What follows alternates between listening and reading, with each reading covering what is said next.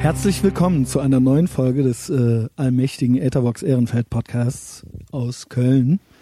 Ähm, vielen Dank fürs Einschalten und fürs erneute oder erstmalige Zuhören. Ich habe äh, zum dritten Mal den Peter hier. Hallo. Meinen guten Freund und alten, also ja, langjährigen Ja, Freund super Peter. langjährig. Ja. Ähm, genau, das mit dem Reinreden, das machst du gut. Du hältst es an dein äh, Kinn. Das kriegen manche nicht so gut hin. Und dann äh, hört sich das hinterher, weil ich so eine äh, Achterbahnfahrtstimme habe, die manchmal ganz leise und manchmal ganz aufbrausend ist, Hm. hört sich das manchmal so ähm, ein bisschen äh, nicht so gut an. Ja, Peter, lange ist das jetzt schon her, dass du das letzte Mal hier warst. Ja, einige Monate. Mhm. Ja. Hast du auch noch ein paar Podcasts gehört? Äh, nicht die letzten, zufällig- die letzten, ich bin nicht dazu gekommen. Ich glaube, die letzten fünf, sechs, sieben habe ich Okay. nicht mehr gehört. Ja, äh, ich fand äh, ein paar waren irgendwie ganz interessant. Äh, zum Beispiel hatte ich den äh, Jens Wienand äh, im Gespräch. Das ist ja ein Comedian und das war eigentlich ein total gutes Gespräch. Ich wollte eigentlich letzte Woche auch schon ein bisschen mit der Julia drüber reden. Das gelang mir irgendwie nicht so gut. Ja. Ähm, und der hatte äh, irgendwie so ein paar interessante äh, Sachen gesagt, über die ich danach nochmal nachdenken musste. Ja. Ähm, einmal so ist das ja oft so, dass man jemandem zuhört und den dann irgendwie äh, länger oder das länger verfolgt, was der so podcastmäßig macht oder äh, meinetwegen auch ein Autor oder was weiß ich äh, oder auch ein anderer äh, Output, künstlerischer Output wie Musik oder so und man fühlt sich dann da so verstanden Ja. irgendwie Ja. und man hat das äh, irgendwie so als Projektionsfläche und fühlt dann irgendwie so, hey, ich bin genauso und der versteht mich und wir sind uns total ähnlich und so weiter. Ja. Aber ich habe ja irgendwie die Vermutung, dass das so ein bisschen horoskopmäßig ist, so hochselektive Wahrnehmung, also dass man sich quasi die Sachen rauspickt, die halt deckungsgleich sind und die anderen eben ausblendet. Ja. Also, wobei es ja sein kann, dass es diese Ähnlichkeit gibt. Also ich finde immer, ich bin ganz anders als die Leute, die so eine Ähnlichkeit mit mir wahrnehmen wollen. Ja. Vielleicht habe ich aber auch Unrecht. Also äh, Jens meinte, hey, ich sehe ja, und als Kinder waren wir ja ziemlich ähnlich und ziemlich gleich und ich kannte ihn nicht und er erzählte so ein bisschen und ich dachte mir dann nur beim Erzählen so, äh, nee, sind wir ja gar nicht. Hm. Ich sehe das ganz anders. Ich glaube, ich war ganz anders. Aber vielleicht will ich auch nur nicht so sein wie er. Kann das sein? Und in Wirklichkeit bin ich es aber. Oder es ist tatsächlich so horoskopmäßig, dass man sich so ähm, eben einfach so als Identifikationspotenzial eben das rauspickt, was dann irgendwie passt, ja. Und dann. Ja, also ich lese auch, auch. schon mal ein Charles Bukowski Buch und denke mir, ey, der ist ja genauso Ja. wie ich. Aber man könnte ja wahrscheinlich auch 80 andere Sachen darin finden, wo man sagt, nee, so bist du ja gar nicht, Christian, ja, aber Ja, ich glaube, das ist so. Also Ja. das ist auch so ein bisschen das Format. Also so Podcasts, so dann äh, pickst du dir ja auch die Sachen raus, die irgendwie interessant sind. Und ähm, Mhm. da äh, äh, sind ja jetzt nicht die, äh, da ist jetzt nicht so viel Alltag dabei. Und ich glaube, dass äh, bei man- mir ist aber doch viel Alltag dabei. ja, aber äh, dadurch, dass man da so sitzt und sich unterhält, hast du ja immer so, äh, äh, pickst du dir ja so Punkte raus, die so Highlights sind. Mhm. Und ähm, also man erzählt ja nicht, dass man sich jetzt, dass man jetzt gestern die Heizkörper blau gestrichen hat oder so. Ja. Und ich glaube, dass man, äh, dass, äh, wenn, wenn man das dann hört, dass man auf jeden Fall die Sachen dann wieder rausfiltert, mit denen man sich Also so ich ein das bisschen auch. identifizieren kann. Ja. Also du hast ja auch viele Podcasts. ja. ja. Und ich habe das auch, ich weiß nicht, welche, bei welchen das bei dir so ist, aber ich habe das ganz viel bei Adam Carolla, wo ich auch der, der auch immer von seiner schweren Kindheit erzählt ja. und der auch ähnlich streng mit seiner Umwelt äh, ins Gericht geht wie ich. Nur ist er wesentlich erfolgreicher als ich. aber ich denke mir dann so, ey, der ist genauso wie ich, aber Ja. ich sitze halt hier in der WG und der hat halt irgendwie so eine Garage äh, voller Porsches in, in, in Van Nuys. Ich habe das ein bisschen so mit diesem Mark Maron. Wenn ich so Mark Genau. Maron höre, da äh, ich kann mich super identifizieren damit, dass er halt immer so leicht panisch ist, wenn es halt Und irgendwie auch so Probleme leicht gibt. weinerlich. Ja. Ja, und auch so so ein bisschen awkward ist und äh, wenn halt so wenn äh, so Leute äh, zu Besuch sind, ähm, jetzt wie Obama zum Beispiel, der Mhm. hat ja mal hier äh, Obama zu Besuch. Socially awkward. Ja, genau. Und äh, das, äh, ich bin zum Beispiel auch überhaupt nicht wie Mark Maron, aber äh, das hält mich dabei, äh, äh, den weiterzuhören, weil ich mich mit den Punkten echt gut identif identifizieren kann. Also ich höre das, ich habe das total oft, äh, dass Leute, also ich habe jetzt so den Jens genannt, weil das vor zwei Wochen Ja. war und mir da einfach so ein paar Sachen auffielen. Und dann kamen wir auch irgendwie auf meine Kindheit tatsächlich anfangs kurz zu sprechen. Es ging dann nicht nur um meine Kindheit, aber äh, und da sagte ich irgendwie auch, dass ich so ein ängstliches Kind war Hm. und dass ich jetzt gar keine Angst mehr habe. Hm. Und da fiel mir im Nachhinein ein, dass das ja gelogen ist und dass das gar nicht stimmt. Ähm, ich habe nur vor ganz anderen Sachen Angst jetzt Hm. als als Kind. Hm. Als Kind war ich sehr ängstlich, ähm, weil ich wirklich, ähm, jetzt schmeiße ich hier wieder, äh, um es auf Dinglish mal zu sagen, meine Mutter unter den Bus, ähm, weil ich einfach, äh, also unter the bus, ähm, weil ich einfach kein Vertrauen hatte, dass es irgendwelche Erwachsenen gibt, die mich beschützen können. Ja. und deswegen mich vor allem gefürchtet habe und auch viel auf mich alleine gestellt war. Und deswegen irgendwie, wenn ich alleine ins Schwimmbad gehen musste oder in den Kindergarten oder ähm, oder es hieß, ja, jetzt äh, setz dich mal hier in die Geisterbahn oder in die Achterbahn, dann habe ich halt panische oder auch vom Friseur, äh, wenn der dann einen Witz gemacht hat, ich schn- hoffentlich schneide ich dir jetzt nicht das Ohr ab, habe ich halt angefangen zu weinen, weil ich dachte, das kann sein, dass das passiert und niemand ist da, der mich beschützt, so, Ja. ne? Und jetzt habe ich diese Ängste, diese irrationalen Ängste gar nicht mehr. Mich kannst du halt ähm, allein durch Brooklyn schicken und ich meine jetzt nicht durch Williamsburg, sondern äh, äh, durch, äh, wie heißt das? Ja, genau, da gibt's noch ganz abgeranzte Gegenden Ja. und äh, auch ohne Smartphone und dann habe ich halt eben keine Angst mehr, ja. Oder ich bin eben sehr unvernünftig. Ähm, auf der anderen Seite habe ich aber Angst vor Nähe Ja. und so oder vor ähm, äh, Verbindlichkeiten oder vor ähm, ne also so ich bin ja ein hochgradig neurotisches Wesen und hab eben mir ist das dann schon zu viel irgendwie ist ja auch so ein Running Gag hier das Kaufland und so weißt du Ja. das ist natürlich auch alles so ein bisschen witzig aber es ist ja witzig weil es irgendwo ja also ne, Ich glaube aber, ich gehe da schon hin aber es ist ja es hat ja einen Grund warum ich da so fixiert drauf bin Aber das, äh, das, was du jetzt gerade gesagt hast, ist ja äh, ein gutes Beispiel. Also man spricht ja so in so einem Podcast-Format ja ziemlich offen über Ja. bestimmte Dinge. Und ich glaube, da kann man sich überhaupt gut mit identifizieren, dass äh, einfach Dinge zur Sprache kommen, ähm, die man jetzt sonst nicht sofort auf den Tisch packt. Also so mit diesen Ängsten zum Beispiel, ähm, die hat ja in irgendeiner Form jeder, nur vielleicht nicht so intensiv Mhm. wie du. Und das ist ja schon so ein Punkt, der äh, äh, ziemlich wichtig ist, ähm, Ja. sich mal drüber Gedanken zu machen. Also ich werde zum Beispiel, je älter ich werde, ich werde jetzt 42 dieses Jahr, Mhm. und ich werde, je älter ich werde, tatsächlich immer ängstlicher.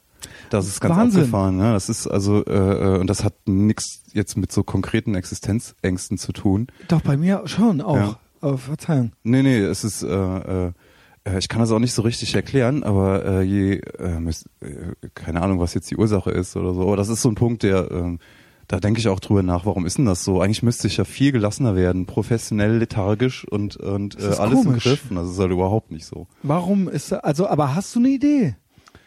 Ähm, ja. Warum passiert? Also weil ich kann das gut nachvollziehen. Wir Ja. sind jetzt vielleicht auch, glaube ich, vom Temperament her sehr unterschiedlich. Ja. Aber ich kann das au- auch das jetzt trotzdem sehr gut nachvollziehen. Dieses immer da, unentspannter. Ja.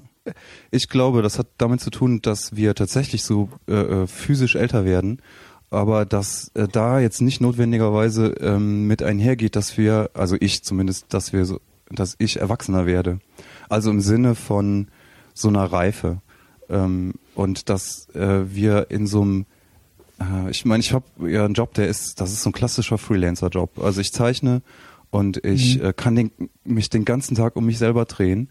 Und ähm, das bringt irgendwie so einen Narzissmus mit sich, dass äh, der verhindert, dass man so an so einem normalen Leben teilnimmt. Und das hört sich jetzt ziemlich kompliziert an, aber ich glaube, da stauen sich einfach viele Dinge auf, ähm, mit denen unsere Eltern einfach zum Beispiel nichts zu tun hatten. Und bei mir ist es einfach, ähm, äh, äh, bei mir ist es, glaube ich, ein bisschen überfällig, so erwachsen zu werden. Und das bringt halt einfach so ein bisschen neurotische Angst mit sich.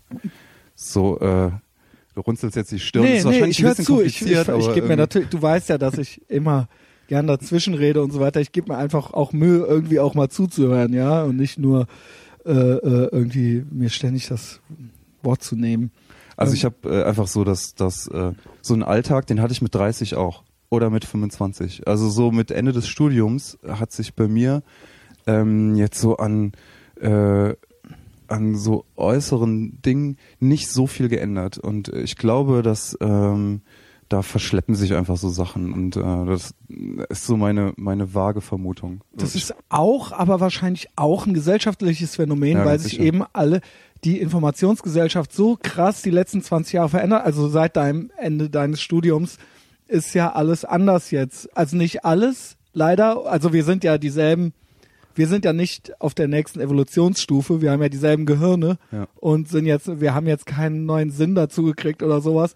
Aber die, ähm, unsere direkte Umwelt jetzt hier äh, in der westlichen Industrienation hat sich ja wahnsinnig geändert, was so äh, das alles Ub Ubiquitäre angeht Ja. und äh, die Weitergabe von Informationen und die Gleichzeitigkeit von allem und das Wegfallen von Zeit und Raum irgendwie so und dadurch eben auch ähm, äh, haben sich hat sich ja auch was verändert, wo du sagst, unsere Eltern ne, oder unsere Großeltern, die haben irgendwo mal eine Lehre angefangen und dann haben die da halt 50 Jahre gearbeitet, wo die auch die Lehre angefangen haben und dann sind die halt in Rente gegangen. Ja. Und das wird es ja, wir müssen uns ja wahrscheinlich, wahrscheinlich werden wir 85 oder sowas.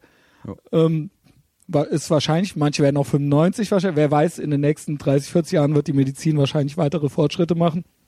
Keiner möchte mehr sterben. Und wahrscheinlich äh, müssen wir alle noch viel länger arbeiten als unsere Eltern, ähm, weil das sonst nicht funktioniert, weil nicht genügend qualifizierte Leute zuziehen oder nachge na was, nachproduziert werden. Ähm, und das heißt, wir müssen uns wahrscheinlich noch ein paar Mal neu erfinden. Und das ist eben das, was auch dieses Freelancer-Gefühl und so weiter, Ja. dieses Work-Life-Balance-Ding, äh, das alles irgendwie so ineinander übergeht, das spielt da ja mit eine Rolle. Und das ist eine wahnsinnig flüssiger Zustand irgendwie, ein fließender Zustand. Das heißt, es gibt bestimmt noch Leute, die ganz traditionell oder konservatives Leben führen dahingehend. Und ich, das ist manchmal ja auch irgendwo denkt man sich, ach, das wäre ja schön, irgendwie so eine gewisse Struktur zu haben. Aber ich denke, das spielt da vielleicht auch eine große Rolle, was äh, die Unsicherheit angeht. Ne? Ja. Also das ist äh, Also ja, ich habe es ja auch dieses Leben. Ich habe halt, ich bin halt selbstständig, ja. ja. Und das ist halt eben gut, wenn es klappt. Und man hat aber eben ständig. Und bei mir muss man dazu sagen, dass ich eine, eh eine Grundangst habe vom Älterwerden und vom immer äh, bei allem schon ans Ende denke. Ja, ich hole mir kein Haustier, weil ich immer schon denke, dass, äh, wie es ist, wenn es stirbt. Ich komme mit keinem Mädchen zusammen, weil ich immer schon dran denke, wie es ist, wenn es stirbt. Ähm, Ja. oder äh, ich äh, äh, äh, denke immer schon jetzt dran, wie ist das, wenn ich alt bin und wenn ich dann alleine bin oder wenn ich, ähm, wie ist das, äh, ne, jetzt, will- ich gehe auf die 40 zu und denke mir da so die nächsten 20 Jahre, die sitzt ja auf einer Arschbacke ab, weil die letzten 20 kann ich mich noch gut erinnern, ja. ja, das geht's Ähm, auch schnell. mit 10 konnte ich mich noch nicht gut an die letzten 20 erinnern, weil es die noch nicht gab. Das heißt, 20 Jahre war für mich ein unfassbarer Zeitraum. Ja. Und ähm, äh, das spielt bei mir dann auch noch eine Rolle, dass ich immer schon mit dem An ich wollte damit sagen, dass ich immer schon mit dem Kopf oder im, in meinem Gehirn oder mit, mit meinen Gedanken am Ende bin von allem, vom Leben, vom, von allem. Und das ist eine wahnsinnige Unentspanntheit, die ich habe. Und dieser Zustand, in dem wir uns befinden, ähm, der trägt dann nicht zur Beruhigung bei irgendwie. Ja, Ja, Ich hab- komischerweise. Ja. Weil eigentlich könnte das ja ganz befreiend sein. Also man könnte ja, wenn man jetzt so äh, sich dessen bewusst ist, dass es so ein Ende gibt von allem, dass es ähm, dass dadurch ein paar Dinge von dir abfallen. Also äh, dadurch, dass wir jetzt nicht ewig leben äh, oder äh, dass das jetzt so äh, jetzt so langsam auch möglich ist, mal so zurückzublicken und zu sehen, was alles nicht so funktioniert hat. Ähm, das äh, befreit ja auch so ein bisschen, dass man jetzt ähm, äh, nicht mehr alles machen muss und dass es, dass man auch so ein bisschen dankbar sein kann für die Sachen, die dann wieder ganz gut funktionieren. Aber komischerweise, also das ähm, äh, sagen ja äh, auch viele, die äh, meditieren oder so oder ähm, äh, die äh, sich überhaupt viel damit beschäftigen. Ähm, und ich finde, obwohl ich mir dessen bewusst bin, und das ist der Punkt, ähm, macht mich das jetzt auch nicht gelassener. So viele werden dann so, glaube ich, so ein bisschen dankbar, wenn man so ein paar Podcasts hört von Leuten jetzt hier, Sam Harris oder so, die Ja. meditieren, die sind dann, die sagen, okay, man, wir können so sehr dankbar sein darüber, was alles klappt. Und äh, das habe ich auch nicht. Irgendwie macht das alles äh, so diese fehlende Struktur, die ähm, trägt nicht unbedingt dazu bei, dass, äh, dass das jetzt alles viel fluffiger wird. Also manchmal Ich wünsche hoffe, ich mache dir keine schlechte Laune. Nee, nee. Also weil wir gleich hier voll, völlig verängstigt hier sitzen. nee, nee, ich, äh, die Gedanken mache ich mir auch. ja. Weil diese Struktur sich Aber vielleicht will man auch nicht immer drüber nachdenken, ne? Moodmanagement, ähm, Ich nicht so ja, okay. Ich finde es auch ganz gut eigentlich. Und Ja. das macht, also das ist ja dann auch schön zu merken. Man weiß natürlich, dass man nicht alleine ist und dass es den anderen auch so geht, aber das ist ja dann mal ganz schön, so ein äh, Austausch irgendwie. Vielleicht äh, hat das auch damit zu tun, also ähm, mir geht's so, dass ich auch so äh, physisch und kreativ an, langsam an so Grenzen stoße. Ich merke alles, ähm, was ich alles nicht Aber kann. kreativ und physisch sind ja zwei ganz verschiedene Dinge. Ja, das sind Was heißt das physische? ähm, zum Beispiel, dass ich beim Sport. Du bist doch in Shape. Ja, das schon. Aber ähm, es gibt so Dinge, die, ähm, wo ich merke, ähm, die jetzt andere. Nein. Bitte was? Fuck, Junge. Also ich glaube ja, dass ich in der Shape meines Lebens bin. Ich bin 38. Das heißt, du bist ungefähr vier, fünf Jahre älter. Vier Jahre älter. Ja. Das heißt, es ist jetzt Peak. Nee, ich meine was anderes. Okay. Nee, nee, ich meine was anderes. Ich bin äh, tatsächlich auch. ich bin äh, jetzt heute besser in Form als vor zehn Jahren noch. Ich nämlich auch. Ja. Also es ist ja eigentlich auch schon unglaublich. Eigentlich müsste einen das ja auch freuen, aber das verleitet mich nur zu der Annahme, dass das heißt, dass es jetzt bergab, also das. weißt du, dass da irgendwann ja so ein Peak erreicht ist, ja. Ähm, Und nee, das ist eigentlich auch ungewöhnlich, weil eigentlich müsse, hätte man ja vor zehn Jahren in besserer Form sein müssen. Woran liegt das? Wir haben, machen mehr Sport jetzt, ne? ja, wahrscheinlich. Ja. Ja. Wir, wir machen mehr haben. Sport, wir Weil wir essen nicht Angst mehr so haben. viel Trash. Und äh, ich glaube, dass wir auch äh, schlauer Sport machen. Also früher, äh, hier, das hat der Jan Off irgendwie mal gesagt, so früher hieß äh, äh, äh, Kraftsport hieß einfach immer mehr Gewichte draufheben. Und äh, heute Eisenbiegen. Eisenbiegen. Und äh, äh, jetzt zum Beispiel gibt's ja so viel an ähm, auch an Informationen, wie man äh, eine super Ich habe halt einen Personal Trainer. Ja. Da sind wir ja wieder dabei, Ja. bei diesem neuen Zeitalter. Ich habe halt ein iPhone 6 und da habe ich halt You Are Your Own Gym drauf. Und das ist halt ein Typ, der redet mit mir, der sagt mir halt, wann ich Pause Mhm. machen muss und so weiter und so fort. Und das ist ein Trainingsprogramm, ja. Ähm, ich meinte nur eben was anderes. Äh, hast du schon mal von Ido Portal gehört? Nein. Ähm, das ist so der Movement-Trainer jetzt auch von so ein paar UFC-Kämpfern hier, von Conor Ah, McGregor okay. zum Ah, Beispiel. ja. Den kennt er jetzt. Der ist ja, ist ja auch in Deutschland auch bekannt. Also ich Ja, höre ja, viele amerikanische äh, Podcasts und da kommt man an dem eigentlich nicht mehr vorbei. Ja. Also Und Trash Talk. ja, stimmt. Master of Trash Talk. Ja, der kämpft jetzt gegen, gegen Nate. Kämpft er nicht in zwei Gewichtsklassen jetzt irgendwie, weil er will halt zwei Gürtel haben oder ja, der sowas? kämpft jetzt Weltergewicht am Freitag gegen Nate Diaz. Also Und- morgen. Oh, Quasi. okay. Wenn der Äh, Podcast draußen ist, dann ist es quasi morgen. Ja. Äh, und ähm, äh, kleine Abschweifung. Äh, Egal. Da, da bin ich mal gespannt. UFC ob- ist auch geil. Das ist super und das wird halt. Wo guckst du das? Ähm, ich guck das ähm, oft einfach. Also äh, wo kann den man das Full Fight gucke ich im? Nachhinein auf YouTube. Okay. Aber wie schaffst du das? Ich mit einem zugehaltenen Auge suche ich das dann immer schon, weil ich das Ergebnis nicht haben will. Ja. Hm. Und ich darf auch bis dahin keinen Podcast gehört haben, weil die dann da, weil die bei Joe Rogan auf jeden Fall darüber reden, Ja. halt so. Ähm, ja, keine Ahnung, muss mir mal einen Link schicken oder so. Also Conor McGregor. Conor McGregor hat äh, einen Movement Coach äh, und äh, der ähm, dessen System von Körperarbeit ist halt super ausgeklügelt. Also der, der macht so eine ganz äh, äh, ausgearbeitete Form von Gymnastik. Und ähm, ich finde das total faszinierend. Da gibt's noch ein paar andere. Ähm, Mhm. Und ähm, wenn ich mir das angucke, dann möchte ich das alles gerne können. Ähm, und ich merke, dass ich äh, jetzt körperlich ähm, vielleicht in der Lage dazu wäre, aber motorisch nicht. Und ähm, oder ich müsste sehr, sehr lange dafür üben, was andere mit so einem wirklichen Ach so, Naturtalent okay. einfach richtig gut können. Und, dafür ähm, ist man vielleicht schon zu alt. ja, Also nicht vom, von der Kraft her, sondern einfach die, den, Von der den, Zeit, die übrig bleibt, das und- zu üben. Ja, okay. weil ich äh, es gibt Dinge, die sehe ich und die finde ich total interessant und die möchte ich gerne können. Ähm, und Oh wow, ich das ist aber auch deprimierend. Fuck. Du hast, du hast kein- mit 42 keine Zeit mehr. Ich Ja. glaube, das heißt, dass wir wirklich alt sind, wenn ich einen 42-Jährigen als ultra jung bezeichne. Das, vielleicht ist das auch schon ein Zeichen davon, dass wir alt sind. auch das Weil- verschiebt sich ja immer nach hinten. Ja, ja, meine, genau, Heute also so, ah, mit 30. Kognitive Dissonanzmäßig äh, redet man sich also, also mit 75, der war viel zu jung zum Sterben und das war ja für einen mit 10 halt so Ja. völlig normales Alter, um den Löffel abzugeben. Äh, wo du gerade sagst, äh, das habe ich mir auf dem Hinweg äh, kurz gedacht, wo du sagst hier so Angst vor Nähe. Ähm, so eine Kampfkunst ist nix für dich, oder? Oder nee, so ich hab's zwar mal gemacht, Muay Thai, also an alle Hater da draußen, ja. Also so ein bisschen Straßenabi-mäßig kann ich euch schon aufs Maul hauen. Aber ähm, das ist alles nichts für mich. Also alles, was Yoga, Kampfsport äh, oder Kampfkunst und all die, also im Prinzip alles, was in Gruppen stattfindet, ja. Hm.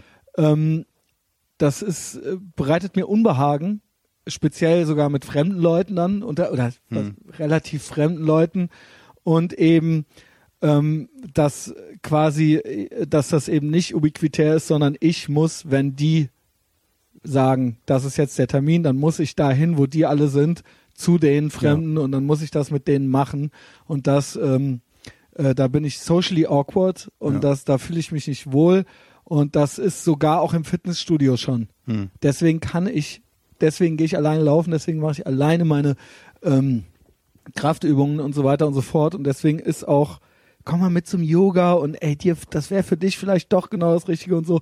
Sag ich immer, ich habe gar nichts gegen diese, gegen den, gegen das Yoga machen an sich, sondern mich da in so eine Gruppe von, ja, von irgendwelchen, äh, das sind, ne, ich meine, das hat ja auch irgendwo was Narzisstisches oft, ja Mhm. Äh, auch Leute, die Kampfsport machen oder was. Nicht jeder, aber da gibt's ja welche. Ne? Da geht's ja auch drum. Da geht's ja auch um irgendeine. da- Das hat ja auch manchmal was ideologisches und manchmal auch was ähm, Ja, ja, Conor, narzisstisches. Conor McGregor findet sich super. Ja, also nichts dagegen, Ja. nichts dagegen. Aber also bei Yoga geht's ja manchmal auch nicht so sehr ums Yoga. Da geht's dann drum zu sagen zu können, dass man jetzt Yoga macht und das zieht dann auch ein gewisses Klientel an und bei Kampfsport bestimmt auch, ja, Mhm. also so und das ist äh, sind jetzt nicht unbedingt Leute, mit denen ich mich irgendwie aus ich suche auch keine neuen Freunde oder sowas, ja. Ähm, also hat das eine Frage? Ja, schon. Also ja, nee, das ist nichts für mich. weil man, Äh, äh, ich ähm, äh, bin so drauf gekommen, weil diese, ähm, man kann das da super üben, finde ich. Ich habe auch so Phasen, wo ich auch so menschenscheu bin und Mhm. ähm, oder wo mir das dann unangenehm ist. Und man kann da in so einem ganz ähm, strukturierten Raum ähm, tatsächlich auch mit Leuten üben, die, ähm, die jetzt vielleicht nicht immer ganz sympathisch sind. Und das ist ähm, eigentlich, Ja. das ist eine ganz gute Erfahrung. Also du triffst ja auch, die sind, die meisten sind ja, sind tatsächlich sind die auch. total Das nett ist, und ich sage auch, super. das ist auch nicht deren Schuld. Das liegt ja an mir.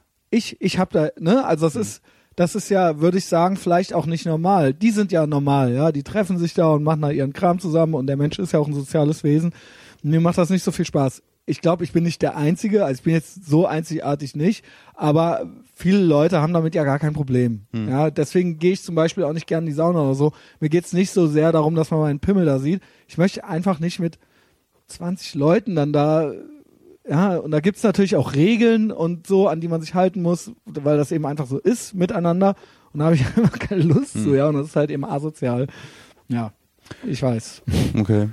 Also mir hilft's. Ich find's, äh, find's äh, super, dass ich, äh, dass du mit allen möglichen Leuten äh, übst und dass du äh, tatsächlich ähm, dich da so ein bisschen dran gewöhnen kannst, ähm, ein Gegenüber zu haben, ähm, wo du jetzt mal außer Acht lassen musst, ob du den jetzt leiden kannst oder nicht.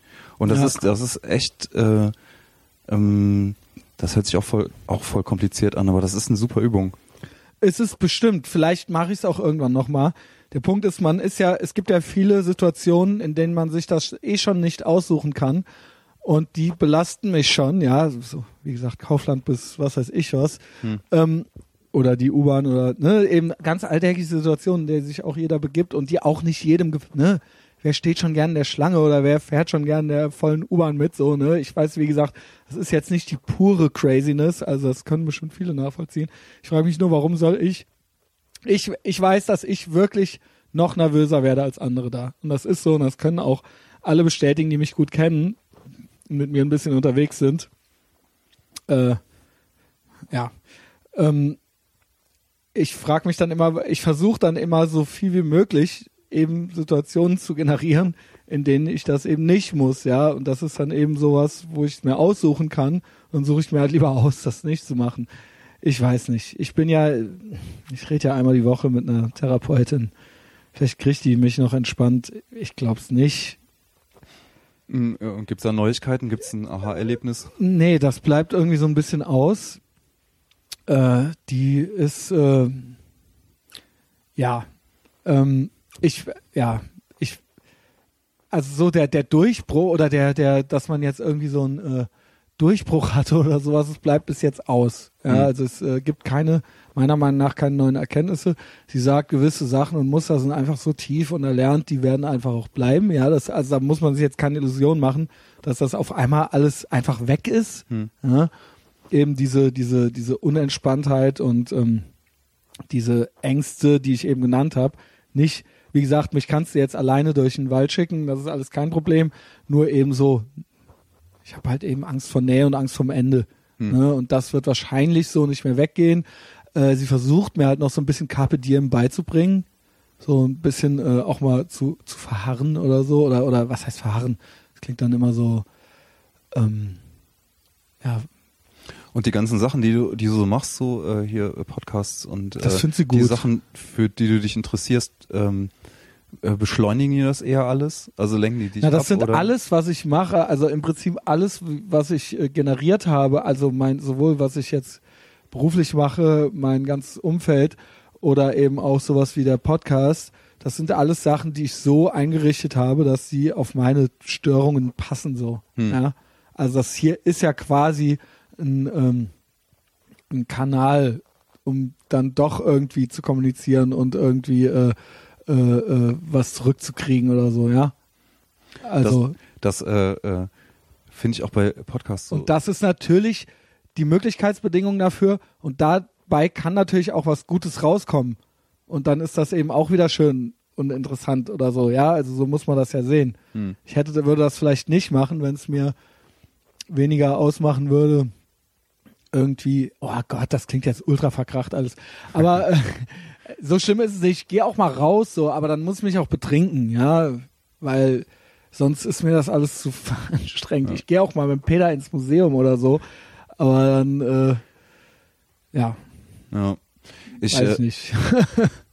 ich habe äh, auch so Vielleicht ein bisschen zu viel jetzt auf einmal gewesen, ne? Mm, Nö, ich ähm, finde, äh, ähm, da habe ich neulich drüber nachgedacht, dass äh, so dieser ganze Strom von Infos, das macht auf der einen Seite total Spaß. So, Mhm. also gerade du findest ja echt äh, äh, auf jedem Kanal zu allem mittlerweile Infos ähm, und ähm, ich, äh, das macht erstens so ein bisschen süchtig, finde ich, weil ähm, ich finde das ähm, entspannt auf der einen Seite. Du kannst so einer Konversation zum Beispiel zuhören und musst aber nicht selber dran teilnehmen. Das finde ich, äh, das Ja. ist sehr entspannend, finde ich. Und ich ähm, merke sogar, ich kriege fast schon schlechte Laune, wenn ich irgendwo bin und ich habe dann jetzt keinen Zugriff auf die Sachen, die ich gerne höre. Mhm. Dann ähm, äh, stresst mich das auch schon fast ein bisschen. Aber auf der Mich anderen auch. Seite ähm, macht beschleunigt das das beschleunigt Genau, du liest Alltag eben kein Buch total. mehr. Ja, und auch so, äh, der Tag geht so schnell vorbei, wenn, wenn man sich den Kopf jetzt äh,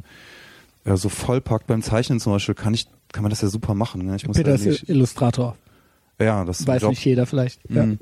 Und äh, da kannst du ja den ganzen Tag Sachen hören und äh, zu allen möglichen Themen und, da, und der Tag geht dann noch schneller rum. Äh, du kannst ja nebenher sogar fast Fernsehen gucken. Also man kann ja irgendwie, kannst ja, mh, ja wie, wie gesagt, den ganzen Tag dir äh, Sachen anschauen. Und das, ähm, ich bin da so hin, hin und her gerissen. So, das äh, ist zwar, Aber das ist ja genau das, äh, das, was eben, wir wollen, aber das Alte wollen wir aber auch nicht zurück. Das Nee. ist eben mit dem Hin und Her gerissen. Es, äh, viele Sachen passieren dadurch nicht mehr, weil du entdeckst die Welt irgendwie jetzt ganz anders. Ich glaube, in unserem Alter ist das nicht schlecht, weil wir eben das früher hatten mit dem die Welt entdecken und jetzt muss ich, jetzt ist es aber auch gut, irgendwann ist man im Alter, wo es dann auch okay ist, einfach, wenn man weiß, wofür man sich interessiert und wenn man weiß, wie man auch auf neue Sachen kommt und die findet, wenn man Zugang zu diesen ganzen äh, Informationen hat und Inhalten. hm, Ja, das wäre jetzt vielleicht im Alter von 14 ein bisschen schade gewesen, nicht äh, das so zu entdecken, wie wir es entdeckt haben. Aber das ist jetzt auch eben so bisschen kognitive Dissonanz reduktionsmäßig. Vielleicht wäre ich jetzt 14, würde ich das vielleicht auch ganz anders sehen. Ja, also ähm, ich glaube, dass so diese ganzen Möglichkeiten täuschen so ein bisschen darüber hinweg, dass ähm, dann wieder Personen fehlen, mit denen wir uns über diese Sachen unterhalten können. Ähm, da äh, es gibt ja echt unheimlich viel so äh, Erkenntnisse psychologischer Art, die äh, die kannst du dir so als Informationen kannst du die dir runterladen oder anhören oder durchlesen, aber es fehlt ähm, ähm, äh, vielleicht ist das mit der Therapeutin ganz gut, aber es fehlen dann Leute, äh, zumindest bei mir, mit denen ich mich dann darüber unterhalten kann und die sagen können, okay, das ist Quatsch für dich, das brauchst du alles nicht, äh, weil ähm, bei dir ähm, verhält sich das ganz anders. Und ich Also ein bisschen mache ich das ja zweimal die Woche. Einmal mache ich einen Podcast Ja. und einmal mache ich die Therapie. Hm. Ähm, und ich telefoniere auch tatsächlich manchmal noch mit Leuten. Hm. Das ist irgendwie auch ganz nett. Das macht man ja nicht mehr so viel. Hm. Ähm, es ist natürlich immer so, dass man so ein bisschen seine eigene, also alles so ein bisschen benutzt, um seine eigenen Meinungen und, und Ideen zu stützen. Ich muss sagen, das mache ich auch mit der Therapie. Das heißt, ich immerhin bestätigt sie mir, also ich habe ja viele Sachen, die vielleicht auch nicht so optimal sind, aber es gibt ein paar Sachen, ähm, die ich äh, äh, irgendwie anscheinend ganz gut beherrsche. Jedenfalls sagt sie das, vielleicht gehört das auch zu ihrer Strategie. Ich weiß nicht, ob es stimmt oder nicht. Sie sagt jedenfalls, ich sei relativ reflektiert, ja, und ähm, äh, äh, bin ganz gut darin, mich und andere einzuschätzen. Und das ist ja auch schon mal eine schöne Rückmeldung, ja. Also das äh, hast du, glaube ich, sogar schon mal gesagt. Das ist ja auch irgendwie dann ganz interessant äh, oder auch mal ganz nett zu hören, das von jemandem. Und das ist ja jetzt jemand, der mich gar nicht kennt. Gut, es besteht ein finanzielles Verhältnis zwischen uns, aber ansonsten ist sie mir gegenüber jetzt nicht verpflichtet. Also sie ist jetzt keine Freundin von mir oder oder eine Verwandte, die jetzt irgendwas davon hätte, mir ein gutes Gefühl zu geben oder sowas, ja. Ähm, ich weiß gar nicht, wo, wo, wo ich jetzt drauf hinaus wollte. Ähm, Diese Rückmeldung, das mit der Selbsteinschätzung, ich weiß es nicht. Das äh, passt ein bisschen zu dem, was wir am Anfang gesagt haben, dass äh, äh, die Dinge, mit denen wir uns so identifizieren können, so an, Genau. den, an den Sachen, die, die, die uns so reinflattern, die werden aber auch so ein bisschen vorgefiltert. So wir, wir, äh, das passiert ja auch schon per Algorithmus, dass wir halt irgendwie auf Ja. iTunes die Podcasts vorgeschlagen bekommen, die zu uns passen. Wir sind ja dann nicht in, äh, hören jetzt nicht so Right-Wing Thinktanks oder so, Auch ich höre die manchmal. ah, Du wirst lachen, ja. okay. Also nicht Right-Wing Thinktanks, aber ich bin, äh, da ich äh, mich sehr viel für ähm, Freedom of Speech und solche Dinge interessiere und das im Moment ähm, der größte Feind der Redefreiheit und der Gedankenfreiheit äh, äh, eigentlich eher die linke Seite ist, und es da ganz interessante, ja, das ist immer ultra schwer jetzt überhaupt von links. Ich, ich, ich finde halt heutzutage ist es eh schwer, in diesem klassischen Links-Rechts-Spektrum zu reden und zu denken, weil ähm, sich das alles so krass verändert hat, finde ich.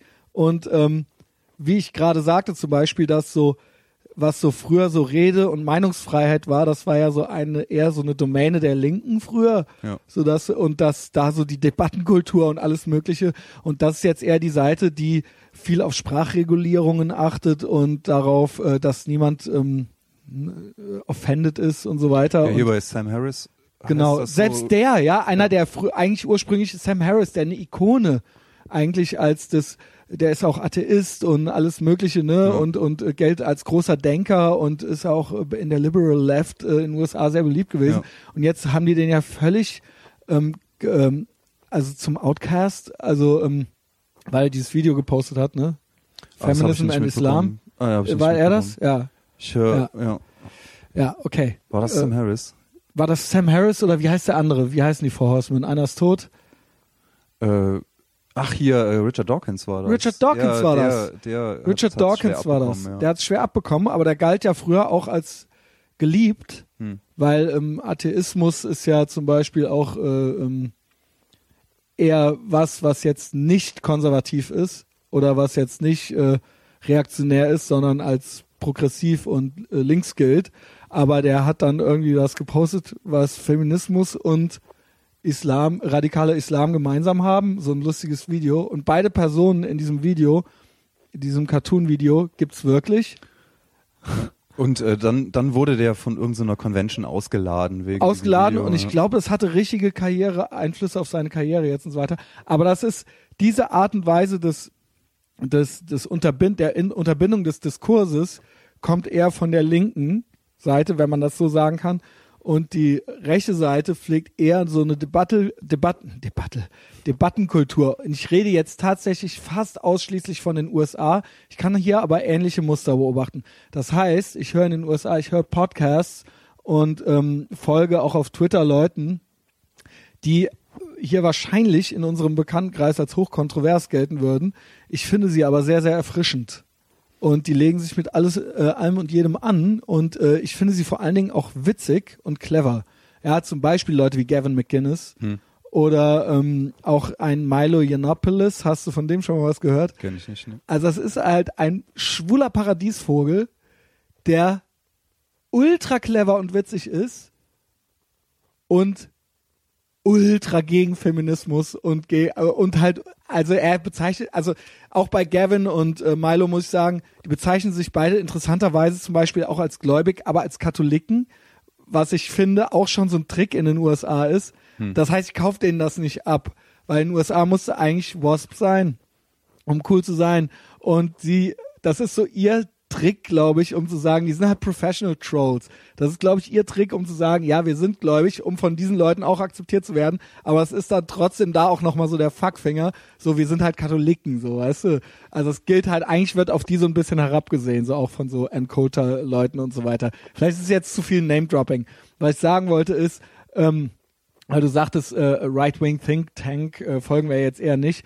Also ich würde, oder auch ein Adam Carolla, würde ich sagen, gilt ja eher als, oder sagen wir es mal so, ich bezeichne mich ja als Libertär und das wird eher in einen Topf geworfen mit der anderen Seite als mit der einen. Hm. Ja, dieses anti und das finde ich auch interessant. Früher war so da, die Linke eher anti-government oder äh, gegen gegen die Regierung zu sein, galt halt als was linkes, revoluzermäßiges. Und heutzutage ist es ja so, dass es genau umgekehrt ist. Dass die linke Seite sich eine sehr starke und große Regierung äh, wünscht oder oder oder ähm, äh, äh, eben äh, sich nach Regulierungen und äh, Zensur und und äh, und möglichst vielen Regeln sehnt und die andere Seite halt eben total dagegen ist. Ja, Ja, also die Diskussion ist au- auf jeden Fall super kompliziert geworden. Ja. Also das, was hier eben Sam Harris The Regressive Left nennt. Genau. The regressive left, äh, die regressive Linke. Ja, das ist wurde sogar denglischmäßig original so übersetzt. Es gibt für viele Sachen nicht so gute englische Übersetzungen oder deutsche, weil liberal bedeutet da natürlich was ganz anderes als hier liberal. Ja. Verzeihung, Peter. Ähm, Sag auch nochmal was. ich hoffe, das war jetzt nicht zu wirr. Und ich konnte irgendwie erklären, warum äh, ich gewisse Leute einfach interessant finde, auch wenn man die jetzt nicht kennt. Ähm, ich finde, oder wenn man gerade Wörter, Leute wie Sam Harris oder Richard Dawkins nimmt, die, glaube ich, tatsächlich so ein bisschen enttäuscht sind von ihrer alten Gang, sag ich mal. Und ähm, so alles, was so, ich finde auch die Comedians am witzigsten in den USA, die sich, die politisch unkorrekt sind und so weiter, ja, und die sich was trauen. Und das sind immer eben Leute, die so die Grenzen austesten. Und ich finde so, ich glaube so, die Freiheit des Westens oder dass die westlichen Industrienationen immer noch die freiesten der Welt sind. Grundlage dafür war eben, dass es ne, zunächst mal ganz grundsätzlich eine Rede, Ideen und Gedankenfreiheit gab und dass man die auch sagen durfte, ohne direkt geköpft zu werden. Ja, und das war die Grundlage für gewisse Veränderungen und Prozesse. Das heißt nicht, dass man alles gut finden muss, was jeder sagt, aber es muss jeder alles sagen dürfen. Ja, und ähm, das äh, sehe ich so ein bisschen in Gefahr. Auch in Deutschland. Hm. Zum Beispiel, wenn jetzt nach Facebook verboten äh, geschrien wird oder äh, dass Leute bei Twitter keine Hassrede posten dürfen oder bei Facebook, ja, wer- äh, alles im Zuge auch dieser Flüchtlings- und Pegida-Debatte, dass man dann sagt, okay, wenn jetzt jemand was postet, was irgendwie äh, äh, als, als, als diskriminierend oder sowas gilt oder dass man dann diese Leute von Facebook löscht oder deren äh, Gedanken da löscht oder sie äh, irgendwie blockiert oder sonst irgendwas. Da finde ich, da kommt man dann in und dann quasi als Staat so ein Konzern dazu zwingt, das zu machen. Finde ich, kommt man halt in einen Bereich rein, wo es halt wirklich gefährlich wird. Auch wenn da mit Sicherheit viele Idioten dabei sind, die gelöscht werden oder zensiert werden, aber ich finde halt, ähm, das ist ja sehr, sehr subjektiv, was jetzt als löschens- und zensierenswert gilt. Es wurde, es gab irgendwie Originalpolitiker, die verlangt haben, dass gewisse Tag-Words, in, dass ein Bot erstellt wird, der aufgrund, wenn du gewisse Wörter verwendest, der dich dann automatisch schon sperrt. Aha. Und da kommst du ja dann wirklich in eine, das ist ja in eine totalitäre Mind-Control-Geschichte rein irgendwie oder Informationskontrollierungsgeschichte, die äh, ich für gefährlich halte, auch wenn ich nicht Fan von jedem Idioten bin, der Sachen postet. Aber das ist ja nun wirklich äh, schon, sag ich mal, ein staatlicher Eingriff in eine Richtung, Wir den ich ja schon sehr bedenklich halte. Wir haben es ja schon ein bisschen mitbekommen hier bei äh, Bill Clinton, was der so abbekommen hat, wegen Mhm. so äh, privaten Verfehlungen. Und ich frage mich manchmal, was, äh, wie, wie das wäre, wenn, äh, wenn so andere Präsidenten heute nochmal eben Präsident wären, so wie Ja, John F. Kennedy. John F. Kennedy oder so, was, was dem so, wa- was dem so ins Haus stehen Ich würde. bumst doch so gern. Ja, ja. Ja, die Präsidenten. Ja, aber weißt du, was ich meinte eben? Also so, und äh, das ist aber, äh, wenn, gerade wenn man auch viele junge Leute fragt oder so, die finden das dann ganz toll. So, ja, das muss man verbieten und ähm, alles, was irgendwie gemein ist, äh, muss verboten werden und ähm, äh, äh, Rassismus muss verboten werden und so weiter. Aber dass das äh, gar nicht zu verbieten ist, also das, das ist natürlich so Stage One Thinking, ja. Das ist so der gute Gedanke ist halt irgendwie da, aber ähm, erstmal verbietest du das ja dann nicht. Also das ist ja dann nicht weg, aber du verbietest, du greifst ja in Grundrechte, in ganz allgemeine Dinge, ja. Ich habe aber auch den Eindruck, dass die ganze Diskussion um diese, äh, das sind, da geht's ja oft um so Feinheiten, um so äh, bestimmte Ausdrücke, bestimmte Wörter und ähm, bestimmte Geschlechtszuschreibungen und diese ganzen Dinge. Und ich glaube, das hat auch damit zu tun, dass wir diese ganzen Diskussionen alle mitverfolgen können.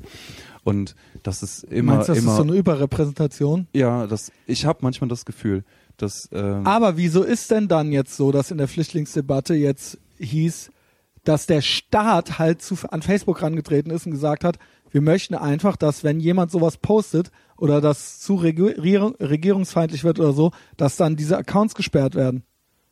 Das ist ja, also Hm. ich meine, das ist ja, auch wenn das jetzt nur drei Leute, aber offensichtlich hat das ja Auswirkungen auf eine große Gruppe von Menschen, ja.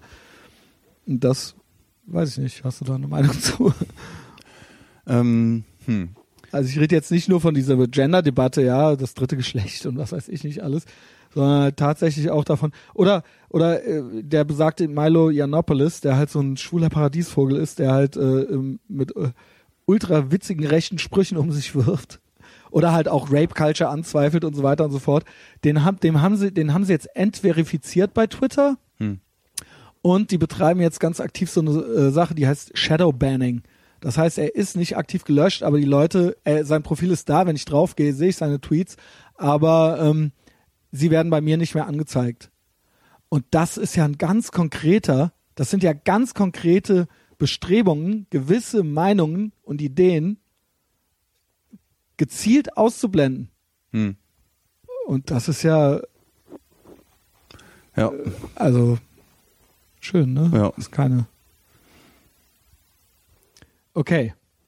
Ich dachte vielleicht. Nö, das wollen any, wir any nee? Nein, äh, äh, ja, sicher wollen wir das nicht. Ja, Also, genau. Ja, ja. weiß ich nicht. Und da, da bin ich mir nicht sicher, ne?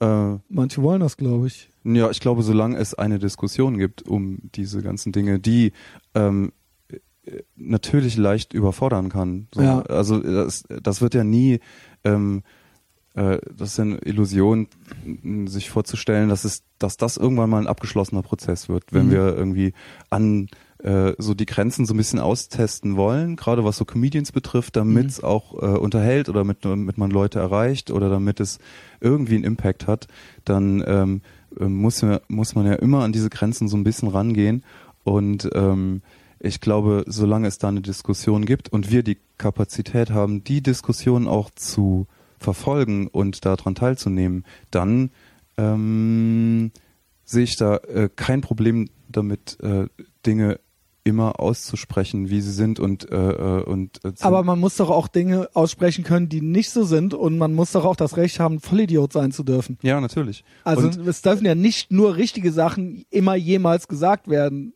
Ja. weil sonst und manche Sachen sind ja auch subjektiv. Wer bestimmt das dann jetzt? Ja, also äh, da ähm, muss man dann tatsächlich einfach äh, mit den Konsequenzen leben. Das heißt ja nicht, Genau. dass die Sachen äh, dann von gut- vornherein gelöscht werden oder so, sondern äh, es, äh, dass das Recht, Dinge sagen zu können, sollte ja beschützt sein, solange es Konsequenz, Konsequenzen gibt und die äh, äh, auch ähm, dann äh, die Leute treffen, dann ähm, äh, so, solange es das gibt, so, äh, äh, äh, kann man ja, sollte es keine Zensur geben.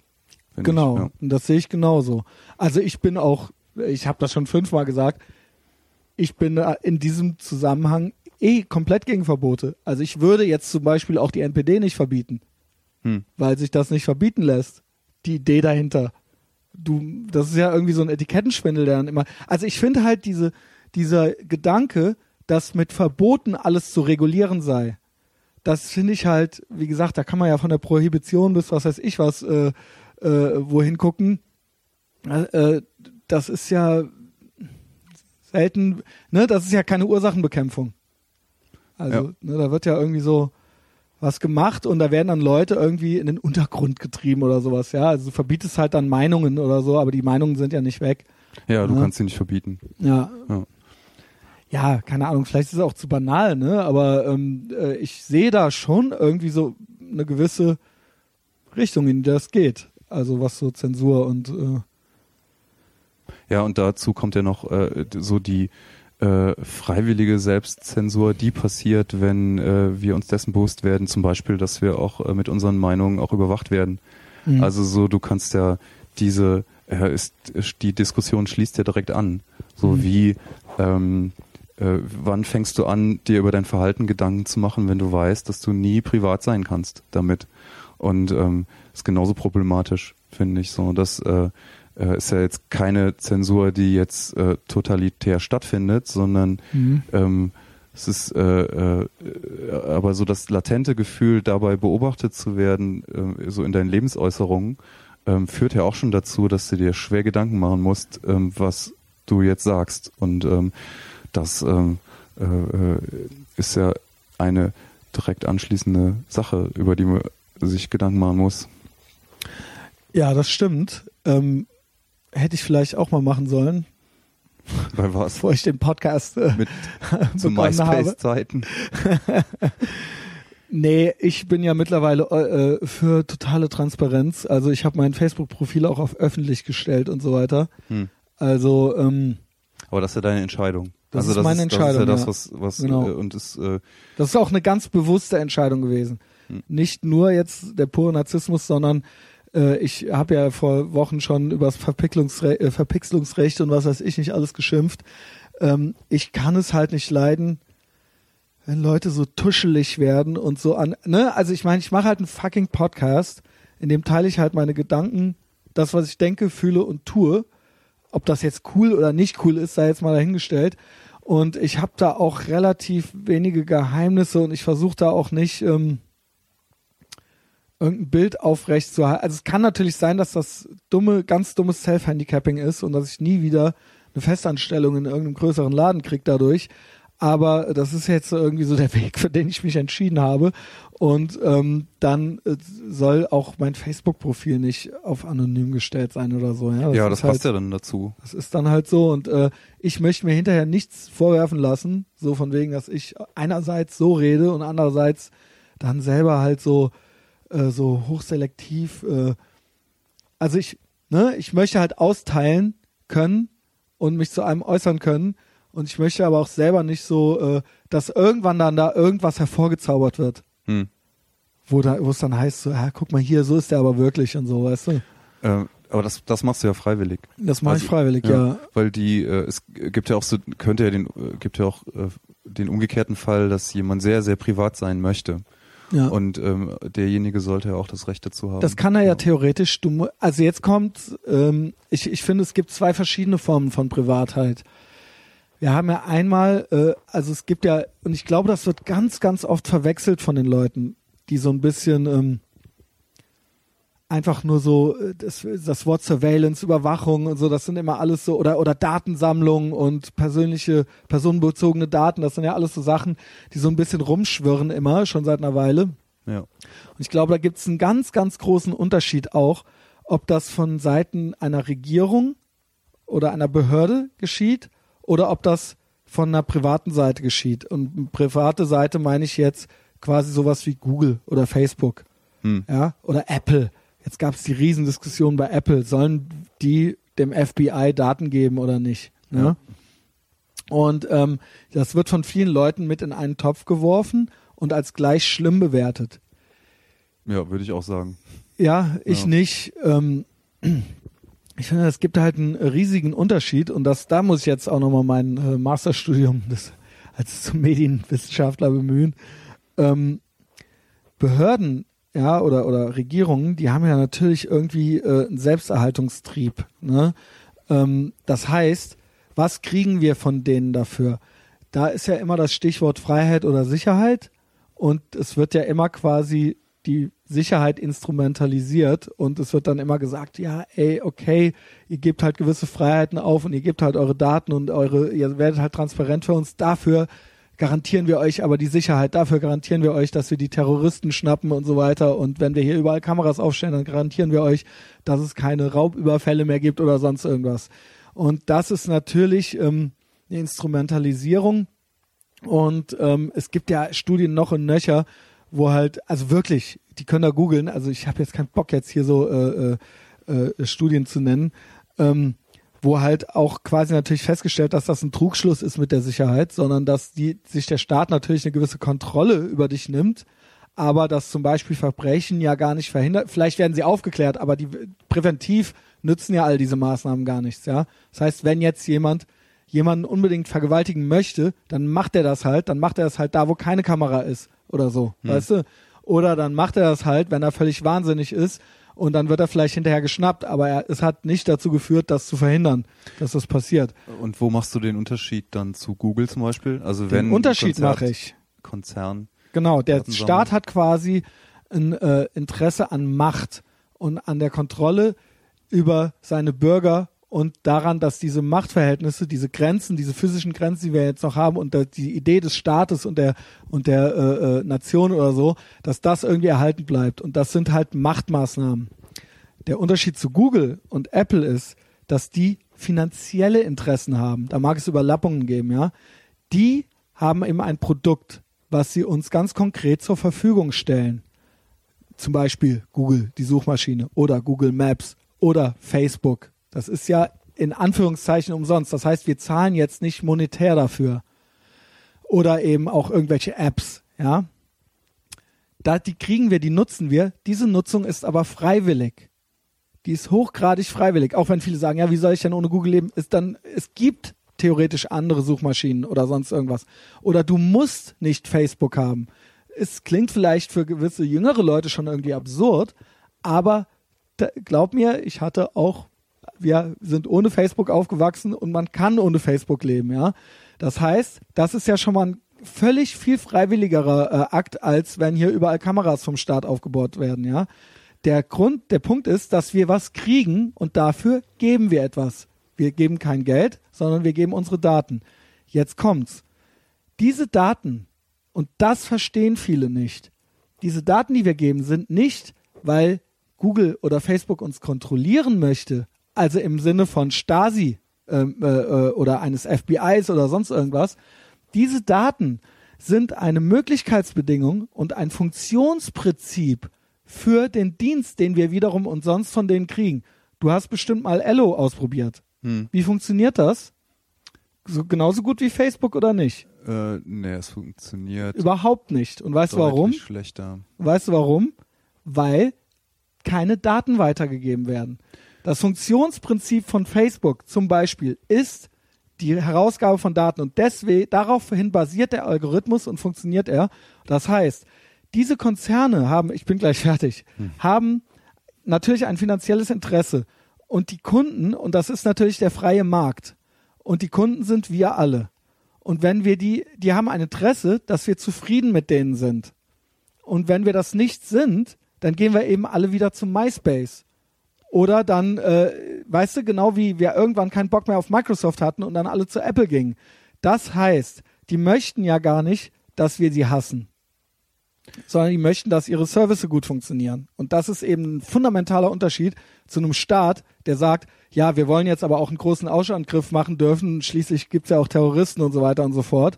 Äh, was kriegen wir dafür? Wir, da kriegen wir immer dieses Versprechen nach Sicherheit. Aber wo ist die Sicherheit? Kriegen wir wirklich viel mehr Sicherheit? Das ist die Frage. Äh, ja, zwei Sachen Ja. äh, fallen mir ein dazu. Ich äh, glaube, dass äh, Google vielleicht ein Interesse hat, äh, dass wir zufrieden sind, aber das ist, ich würde sagen, für Google ist das so eine Begleiterscheinung, weil da geht es erstmal hauptsächlich um Werbung. Also diese, Natürlich. diese äh, Wir bezahlen ja nichts. Das genau, ist ja dann die Bezahlung. Genau, also das ja. Geschäftsmodell ist Werbung. Ja, genau.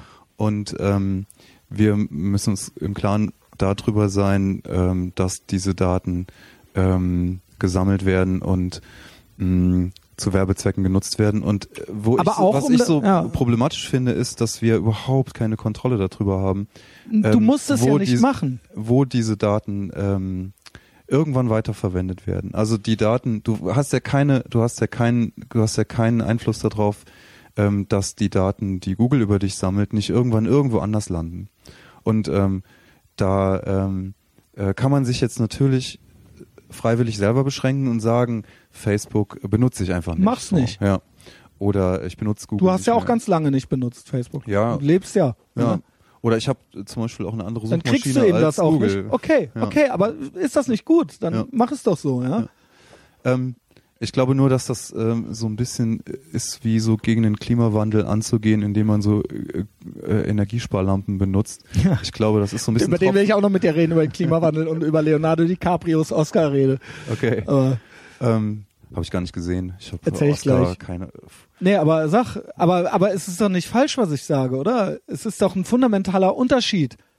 Die einen haben, Ja, das, das Problem ist nur, dass das heute so ist und dass wir ähm, äh, nicht sagen können, dass das in zehn Jahren nicht ganz anders ist und dass die Daten, die es nun mal gibt, dass die äh, später ganz woanders landen. Also zum Beispiel deine medizinischen Daten oder so. Ne? okay, Und- aber und das glaube, ist doch auch der Staat schon wieder, der auf diese Sachen Zugriff haben will. Ja, ähm, und ich ähm, glaube, am Schluss läuft es auch da drauf hinaus, dass da so politische Arbeit stattfinden muss äh, und keine freiwillige Selbstbeschränkung zu sagen, okay, ich Oh. benutze halt Facebook nicht. Wow, Big Government. Äh, nee, sondern äh, äh, wir Ich finde müssen. ich ganz schwierig. bitte? Also finde ich ganz schwierig. Du sagst jetzt eigentlich, der Staat muss da. Nee, nee, nee, nee, sondern wir ähm, ähm, äh, entscheiden ja immer noch in einem gewissen Rahmen, Ja. ähm, welche Regierung ähm, über die auf die Dinge Einfluss hat, ähm, die unser Leben bestimmen. Genau, aber es wählt ja keiner mehr. Die FDP. So. Hm.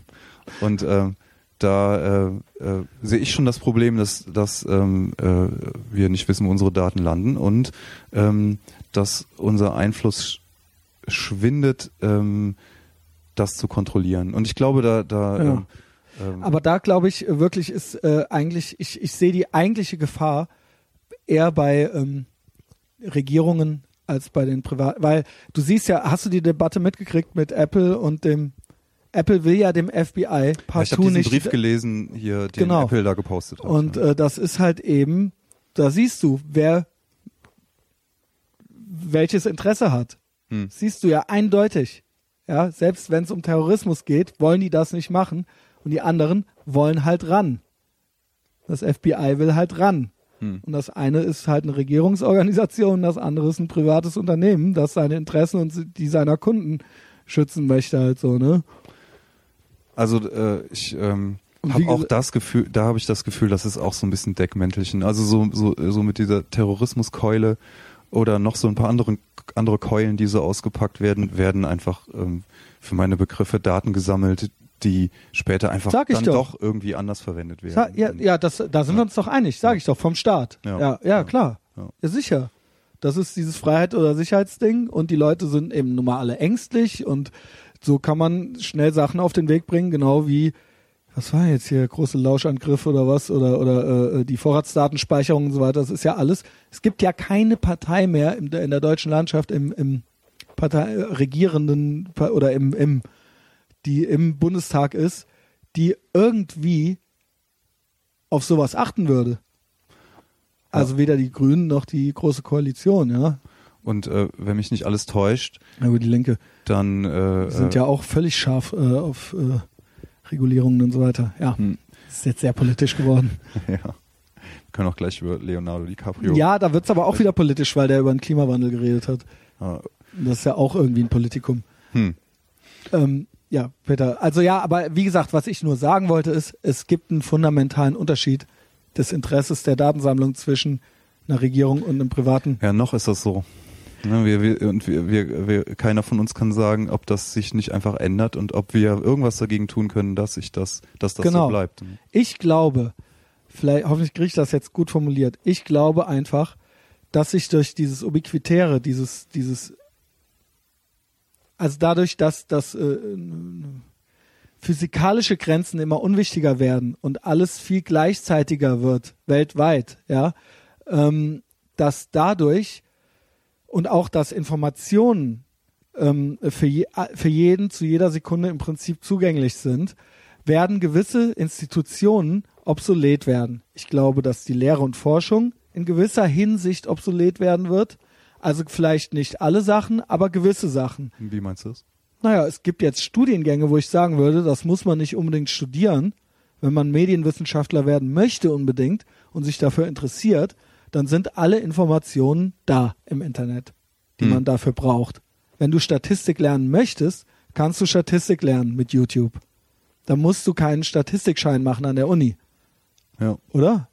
Ich habe äh, ähm, Also ich, neulich mit einem, äh, ich habe hab ja noch so einen kleinen Lehrauftrag in Münster und äh, da gibt's auch Grafikdesigner. Ich glaube nicht, dass du das ja, genau, studieren musst. Genau, da gibt's dieselbe Diskussion, dass äh, man auf YouTube super viele Infos findet, wie man zeichnet Ja. und die äh, w- und das oft äh, wesentlich kohärenter als äh, Mhm. man das jetzt, als ich das zum Beispiel im Unterricht vermitteln könnte Ja. oder je, irgendjemand im Unterricht vermitteln kann, weil du da ähm, einfach 20 Leute hast, mit denen du äh, einen gemeinsamen Unterricht machen musst. Und wenn man sich jetzt auf YouTube die Infos su- zusammensuchen kann, die in dem Moment passen, macht das so den Anschein, dass es in dem Moment vielleicht äh, effektiver ist.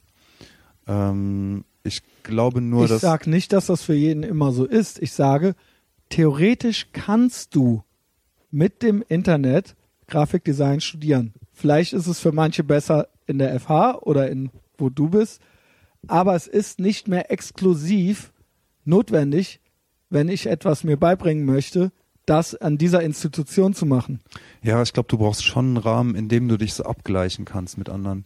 Also das Kannst ist, du auch online, ja, ja, das kann sein. theoretisch. Ja, das kann Ja? sein. Ich sage nur, es ist theoretisch möglich, Hm. wenn jetzt ne, also se- oder äh, Also wenn, du brauchst auf jeden Fall einen Austausch. Ich glaube, dass. äh, Aber den also hast wie du ja. Immer, Du kannst skypen, du kannst Webinare machen, du kannst, ne, ich sag nicht, dass das alles schon so ausge, ich sag nur, gewisse Dinge werden wahrscheinlich obsolet werden. Es wird sich verändern. Und das ist nur ein Lehre und Forschung. Natürlich glaube ich immer noch, dass du, wenn du Gehirnchirurg werden musst, dann musst du wahrscheinlich an der Uniklinik gewisse Sachen machen. Dann kannst du das nicht gerade mal bei YouTube machen, so. Ne? Aber ähm, das ist ja ein fließender Übergang. Und ich glaube, diese alte Institution, das ist jetzt nur ein Beispiel, die Universität als Institution, da gibt's noch ganz andere äh, Institutionen oder auch staatliche Organe, die wahrscheinlich nach und nach obsolet werden, denke ich. Sowas wie eine Jobbörse vom Arbeitsamt oder so. Wozu gibt es die? Das ist ja wirklich nur noch für Leute, die zu doof sind, zu googeln. Hm. Ja, die gibt es eben auch noch, um die muss sich ja wahrscheinlich auch noch irgendwie gekümmert werden. Aber ich sag mal, das, das ist ein anderes Beispiel für irgendein Institut oder für, für irgendeinen äh, behördlichen Arm oder sonst irgendwas. Und das sind Sachen, die wahrscheinlich sich verändern werden in den nächsten 10, 20, 30 Jahren. die Und aber auch, ähm, äh, das, äh, das schließt sich so ein bisschen der Kreis, die aber auch viel mehr Verantwortung dann dem Einzelnen okay, überlassen. Ne? gut. Ja. Und das ist ja, da bin ich ja großer Fan von. Ähm, und ich glaube einfach, dass der Staat oder diese Institutionen, dass die Wahnsinn, weil, dass die so viel Angst davor haben, diese Organe, dass die eben jetzt so viel wie möglich noch kontrollieren und regulieren möchten und so viel wie möglich alles transparent äh, am liebsten hätten und so viele Sachen wie möglich gern noch einführen würden, damit es alles so bleibt, wie es ist. Ja. Beispiel Rundfunkzwangsabgabe. Hm. Ja, alles aus einer vorsintflutlich aus einer Zeit, wo man eben noch quasi vom Fernseher das serviert bekommen hat, Medieninhalte, und das ist ja jetzt völlig obsolet. Natürlich kann vielleicht nicht jeder einen Computer bedienen, aber ich kann mir ja jetzt selber überlegen, was ich gucken möchte und was nicht. Trotzdem bin ich jetzt gezwungen, diese Abgabe zu machen. Und damit haben sie den Sack zugemacht, weil sie wissen, dass in zehn Jahren oder in 20 Jahren oder 30 Jahren das keine Sau mehr gucken. Deswegen wurde das jetzt als Gesell, also ich glaube einfach, dass auf total vielen Ebenen und Fronten der, ich glaube einfach, es gibt zwei Möglichkeiten, wie sich das in Zukunft weiterentwickelt. Entweder werden die Staaten immer, ich verwende das Wort vorsichtig, totalitärer und machen ganz streng dicht, damit das alles so bleibt, wie es ist. Oder aber es wird in 50 oder 100 Jahren das so nicht mehr geben in der Form, das Staatensystem. Das Ja. ist von mir jetzt so eine ganz vage Theorie, ja, weil wir uns eben selber wieder in kleineren Gruppen organisieren. Diese Zeit der Riesenstaaten, wo es 80 Millionen und alle müssen sich an die und die Regeln halten, das ist entweder vorbei oder das wird dann halt diktaturmäßig mit Gewalt durchgesetzt. Es bleibt jetzt so und der Machterhalt äh, wird äh, äh, durch gewisse Regeln gesichert. Ja, eins von beiden. Deswegen glaube ich auch entweder, weil das Internet eine Gefahr ist, die Informationsfreiheit und die Möglichkeit für jeden immer Zugriff auf alle Informationen und auch den Austausch zu haben, glaube ich auch, dass das auch noch reguliert wird. Ich habe die Befürchtung, dass und angefangen von Sachen wie Facebook-Zensur und so weiter, ich könnte mir vorstellen, dass auch irgendwann mal Podcasts verboten werden, gewisse Podcasts und dass irgendwann auch gewisse einfach auch unter dem Vorwand der Sicherheit und so weiter, dass gewisse ähm, Internetregulierungen irgendwann installiert werden, weil das, weil, weil äh, sich das, weil sich die Leute sonst zu sehr verselbstständigen. Ich, äh, wir, merken es äh, aber auch so am eigenen Leibe, äh, m- dass so diese, äh, diese Auflösung so von einer Struktur, und ich wollte es auch nicht anders haben, ähm, bringen halt auch so die Unsicherheiten mit, die wir so eingangs erwähnt haben. Ja, und, schließt sich der Kreis. Die Sache ist halt, dass ähm, wir das so ganz gut aushalten. Ähm, also ich ähm, wollte es eben nicht anders haben und ich halte das so ganz gut aus, aber so diese Unsicherheiten spüren wir ja auch und ich glaube, dass ähm, das wird auch eher mehr. Und ähm, da äh, weiß ich nicht, ob's ma, ob man das immer ähm, und das bedeutet immer, dass man äh, im Einzelfall sagen muss, okay, du musst das halt aushalten.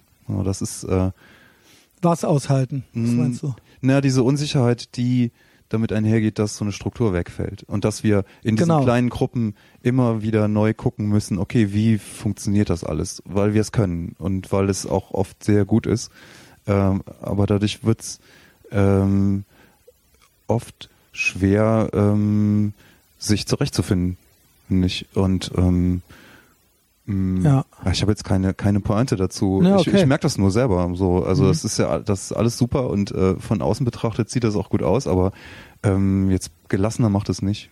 ich. Also ich bin im Prinzip mit allem einverstanden.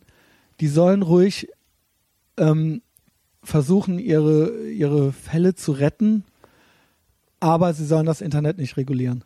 Solange das da ist, das Internet, und solange es irgend, in irgendeiner Form relativ unreguliert ist, glaube ich, dass wir uns trotzdem noch selbst verwirklichen können und dass es neue Sachen geben wird und neue Inhalte und Ja. neue Ideen. Und äh, das wird dann ganz toll. Und zum Beispiel, ich kann auch einen Podcast machen. Wenn das mal reguliert wird, dann ist es, glaube ich, dann wird's, wenn das mal irgendwie, weil gewisse Organe denken, das nimmt jetzt hier überhand. Äh, Ja, sehe ich auch so. Also das äh, äh, erscheint dann manchmal so ein bisschen das äh, äh, so das Thema Netzpolitik, das mh, geht manchmal so ein bisschen unter, finde ich, so Mhm. im in im Angesicht von vielen anderen äh, aktuellen Themen. Dabei ist es, glaube ich, schon äh, so der Platz, wo wir in Zukunft entscheiden, wie wir leben wollen. So, Genau. Und ich glaube, dass äh, das in einem regulierten nicht- und- Internet genau. nicht gut geht. Und ich, Genau. äh, äh, das finde ich auch ein bisschen schade, dass die Diskussion zu Aber dass Also da so ein Wunsch danach da ist, das verstehe ich gar nicht. Auch bei jungen Leuten. Kriegst du das nicht auch manchmal so mit? Äh, Debatte. Das ist so ein Wunsch nach Regu Ja, Ich habe eben zum Beispiel Zensur oder hm. ne, das, äh, äh, diese Dinge angesprochen, die im Zusammenhang mit äh, Sachen wie AfD oder Pegida, wo man erst sagt, ganz ja klar, äh, verbietet die Schweine oder so, aber da, da geht's ja los irgendwie beim Austausch von Ideen und Gedanken, ja, oder beim bei der Debatte oder beim Diskurs oder so, ja. Und da fängst du ja an, quasi Mechanismen einzubauen, die irgendwann ne, was ist, what's next halt so, ja. weißt du? Ähm, also gerade so äh, zum Beispiel Klimaerwärmung oder so brennende Themen. Ich glaube schon, dass die äh, im Internet entschieden werden. Ja. Und das, was, was damit weiter passiert oder wie ähm, wir uns dazu verhalten. Und äh, das sollte nicht reguliert sein. Ja, das äh, finde ich auch. Also ich, mir sind auch Leute verdächtig, die immer nach Regulierung und Zensur schreien. Hm. Und das so als Lösung, also hatten wir ja auch schon kurz eben. Also dass das immer so, anstatt so die Ursache, also egal, könnte man jetzt auch von, äh, auch die ähm, konservative Seite nehmen, wo dann immer, wenn ein Amokläufer äh, war, wo dann quasi äh, irgendwelche Playstation-Spiele verboten werden sollen oder so. Also es wird ja nie geguckt, warum ist das jetzt passiert oder was, wie können wir jetzt darüber reden oder so, sondern es wird dann immer so ein es wird dann immer irgendwas so Stage One-mäßig halt irgendwas genommen und reguliert oder verboten und dann so, ja, Problem, Problem solved. Ja. Also, ja, ja, Oder, es wird, oder es wird dann eine Krise genutzt, um oder es sind alle anderes. Alkoholiker, wir verbieten jetzt Alkohol. Ja, warum sind die denn Alkoholiker so, ne? Hm. Das ist ja eben die Frage. Oder ja, Prostitution verbieten oder und, und, und, und. Halt eben alles, das sind alles Sachen, die ja irgendwie die Ursachen nicht ähm, bekämpfen, sondern die Leute dann irgendwie erst recht kreativ werden lässt, ne? Ähm, Klimawandel hatten wir jetzt schon ein paar Mal, ne? Hm. Ähm, ich erwähne das deshalb, jetzt kommt's. Klimawandel ist eine Lüge. Nein, ist er nicht. Äh, ist, ist keine Lüge.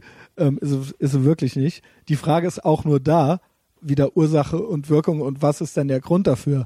Ähm, ich äh, saß nämlich äh, äh, vorgestern mit David Hazard im Zug von Berlin nach Köln und ähm, da waren, davor war irgendwie Oscar-Nacht oder so und ähm, wir äh, saßen da und wollten uns unterhalten und wollten uns bespaßen so ein bisschen im Zug und lasen bei einem guten Freund, von dem ich, der bei dem ich sehr ambivalent bin, weil einerseits halte ich ihn für einen der cleversten Menschen in meinem Bekanntenkreis und auch einen der witzigsten. Andererseits ist der manchmal, naja, sind wir da politisch nicht immer so ganz d'accord. Ähm, ich glaube, der wünscht sich auch manchmal so ein paar Regulierungen, die ich mir nicht wünsche. Ähm, jedenfalls schrieb der, wow, Leonardo DiCaprio hat ja äh, die Dankesrede, da sollen, ich weiß es nicht mehr genau den Wortlaut, da sollen sich ein paar Leute äh, ein paar abschneiden, die hat es ja wirklich in sich. Ich glaube, da musste sich einer was von der Seele reden. Und wir so, freu, freu, freu, die gucken wir jetzt. Das wird bestimmt entweder ein Mel Gibson-mäßiges Gerante. Meltdown. Mel Gibson-mäßiger Meltdown. Oder halt eine Gesp Rede gespickt mit Insidern an, von Spitzen an diverse Hollywood-Größen, die Weinsteins und was weiß ich nicht alles so, ja. Wir dachten halt jetzt, es wird ja jetzt zynisch und spitz. Und dann kommt halt der Leonardo, Leonardo DiCaprio auf die Bühne, dankt natürlich erst der Mutter und der Oma und was weiß ich nicht allen. Und am Ende hält er halt ein Plädoyer dafür, dass wir halt alle unseren Müll trennen sollen und Klimawandel ist halt die größte Herausforderung und so weiter und so fort. Und ich dachte mir halt so, das ist so Bono oder Bono oder wie, wie der Typ auch immer heißt, mäßige Low-Hanging Fruit. Also ich habe mich richtig geärgert darüber, weil ich das so, also ich meine, da ist der ja vor der Liberal Hollywood Crowd echt der Applaus sicher. Also das war halt weder edgy noch sonst irgendwas. Und da hat er sich, da hatte sich ja einiges angestaut, der hat sich einiges von der Seele geredet. Also ich fand das halt überhaupt nicht. Also ich dachte, wir saßen da halt auf und, und dachten halt, jetzt, jetzt kommt der Mel Gibson Meltdown. und dann hieß es halt nur, ja, vergesst nicht, die Marlboro in die gelbe Tonne zu schmeißen oder irgendwie sowas. Und da war ich halt doch sehr enttäuscht, sowohl von demjenigen, der das postete, als auch vom Leonardo DiCaprio, von dem hatte ich mir mehr erwartet. Und da frage ich mich immer so, erstens, liegt das daran, dass die in so einer Blase sind, dass die in dem Moment wirklich denken, dass das halt ultra edgy ist. Also dass die quasi, die haben ja gar kein, der weiß ja gar nicht, ich sag mal, was ein Pfund Butter kostet oder so, ja. Also der ist ja, der, die, die haben ja einen ganz so Hollywood-Typen, die quasi seit ihrem zwölften Lebensjahr nicht mehr in der echten Welt waren. Die haben ja auch manchmal ein ganz komisches Schwarz-Weiß-Denken und so weiter. Und der, äh, ob, äh, ob er es wirklich gut gemeint hat oder ob er nur auf die Schulter geklopft kriegen wollte. Und zweitens wird ja Doug Stanhope, einer unserer Lieblingscomedians, hm. hat da mal ein geiles Bit gebracht über den äh, Klimawandel und äh, die ganzen Umweltprobleme. Es ist ja un nicht anzuzweifeln, dass es das alles gibt und dass es vielleicht noch irgendwann problematisch wird. Aber die eigentlichen Ursachen dafür werden ja nie genannt.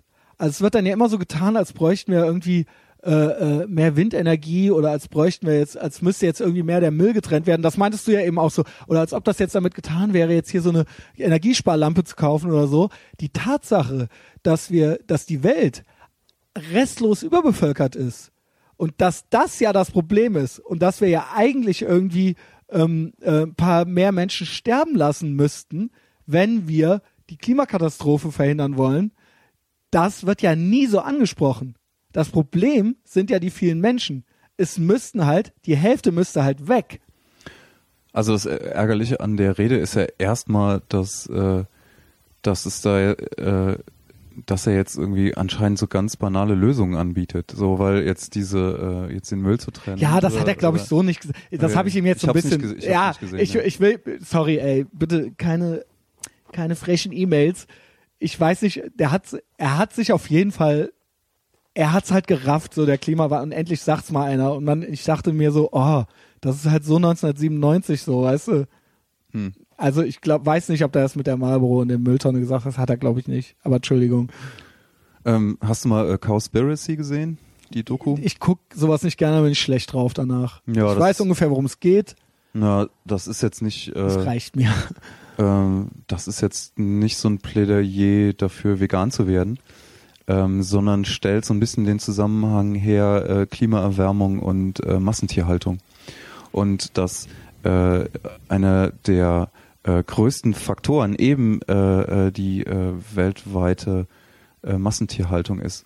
Mhm. Und, äh, Und das, das, ist ja wegen der Überbevölkerung, also weil es so viele Menschen gibt, die so viele Tiere essen. Ja, und ähm, dass es da äh, so ganz konkrete Interessen gibt, äh, äh, dass das nicht öffentlich diskutiert wird.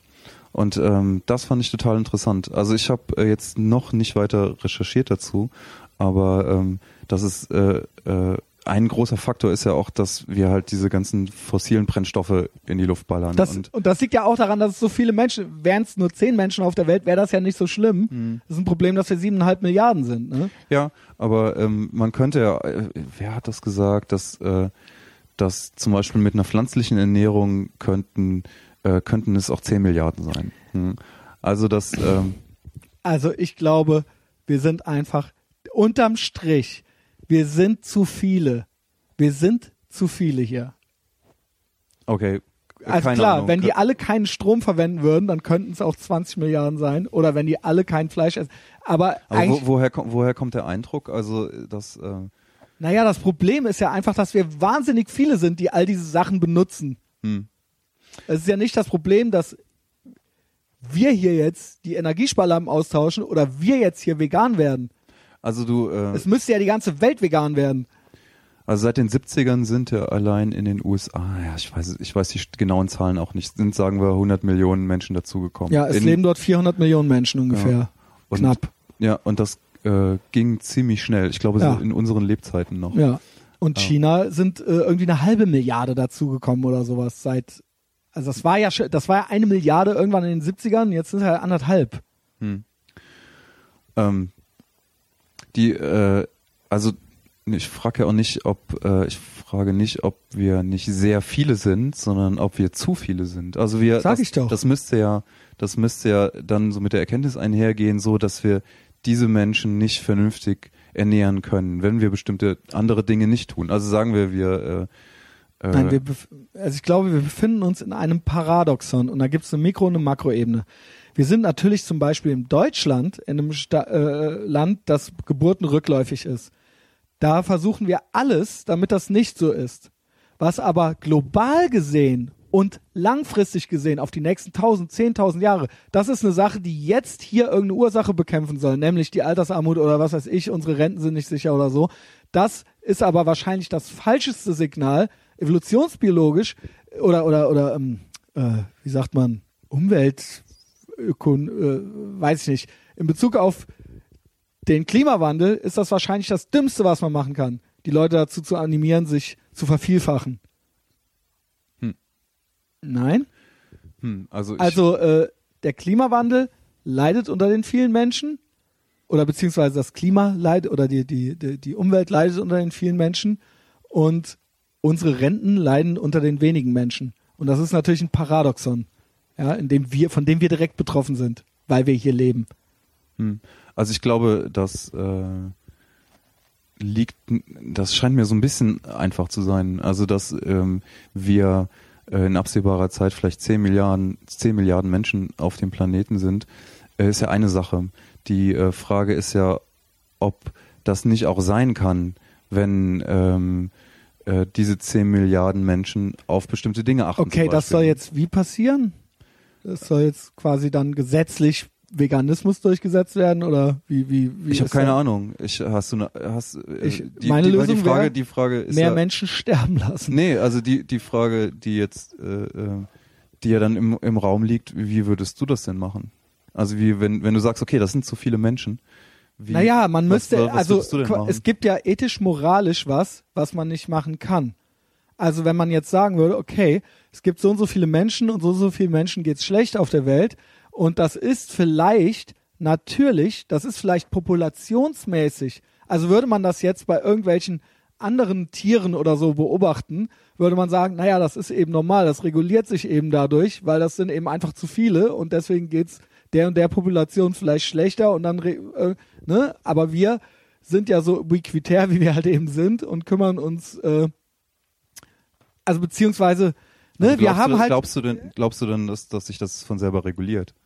Oder oder Na, wie, wenn- wie tut es das? würden die Verbände, von denen wir eben sprachen, immer kleiner werden und würden sich quasi diese, diese, äh, ähm, also würden, würden die ähm, Gemeinschaften kleiner werden und jeder würde sich mehr um sich kümmern, würde sich das, glaube ich, regulieren.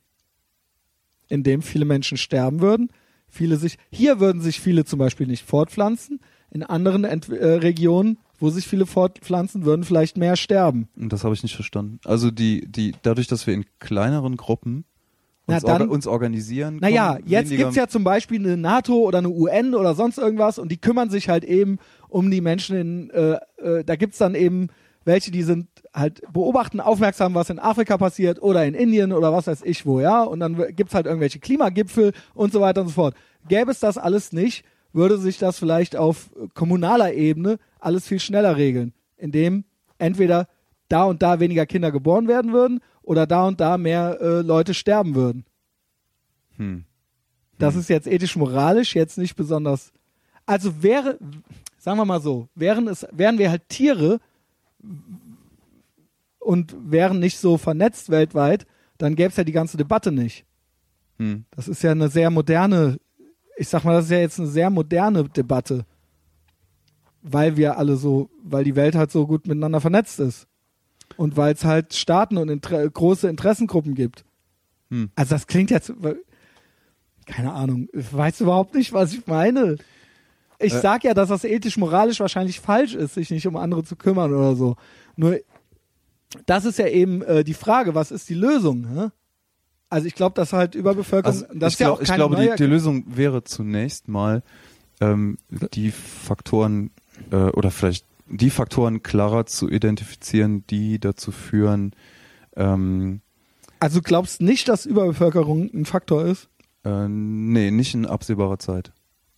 Ah, okay. Also ich kann, ich kann nicht auch falsch liegen. Ne? Ich glaube, äh, es ist ja, da, da hängen ja echt viele Sachen zusammen. Ähm, ich glaube, dass wir zum Beispiel das Thema äh, Fleischkonsum, Massentierhaltung und diese ganze Aber das hängt doch mit die der Überbevölkerung zusammen. die- Siehst du da keine Korrelation? Äh, Das ist ja völlig absurd zu sagen. Also es wäre mal angenommen, es würden nur 1000 Menschen auf der Welt leben. Die Hm. könnten ja so viele Rinder gar nicht züchten. äh, ja, richtig. Also es liegt ja daran, dass wir so viele sind. Dass es eine Massentierhaltung ist. Das ist doch der Grund. Und, Mm, nee, das und ich nicht, äh, an sich, dass es einen Bauer gibt, der Kühe hat. Das ist ja nicht der Grund. Mm, Ja, ähm, na gut, das äh, äh, bedeutet ja zum Beispiel, dass wir uns darüber be bewusst machen müssen, ähm, wie viel Fleisch wir überhaupt essen müssen, zum Beispiel. Nee, eben nicht. Weil es gibt ja noch fünf Milliarden andere Menschen, die das nicht machen. Wenn wir zwei das machen, bringt das überhaupt nichts. Okay, okay. Also sagen wir, es gäbe eine Lösung dafür, dass Dass man äh, jeden zwingen könnte, das, sich darüber Gedanken zu machen. ja, sagen wir mal so. Gut, Sagen aber das ist, so. das geht ja nicht. Ja, sagen, sag, ja, ähm, Außer du machst ein totalitäres System auf der ganzen Welt und das wird dann halt durchgesetzt. Na, Also, sa sagen wir, ja, äh, okay, das wollen wir natürlich auch alle nicht, aber sagen wir mal, wir schaffen es irgendwie, dass sich jeder darüber Gedanken machen kann.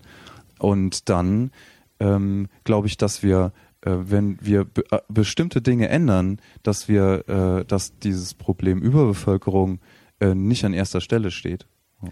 Ah, okay, das ist das sind Also das sehe sagen, sagen, wir, sagen wir, wir würden, wir würden weltweit einfach äh, äh, weniger Fleisch essen, ähm, weniger fossile Brennstoffe raushauen. Ähm, Aber dann- das dann- liegt doch dann- daran, dann, dass wir so viele sind, dass die Zahl der fossilen Brennstoffe und des vielen Fleischkonsums so hoch ist. Es liegt doch daran, dass es so viele gibt, die das machen. Hm, Ich glaube, das liegt daran, wie wir so unser Leben führen weltweit. Genau, Ja. weil es viele sind. Nein? nee, Nee, wirklich nicht. nee glaube ich nicht. Wow. Nee, glaub Aber es nicht. ist doch, weil wir so viele sind. Und die das alle machen. Hm, Wären es halb so viele, wären es, wäre es doch nicht so schlimm. äh, okay, aber Also äh, das ist doch jetzt, also es ist es jetzt so Belief Perseverance. Ähm,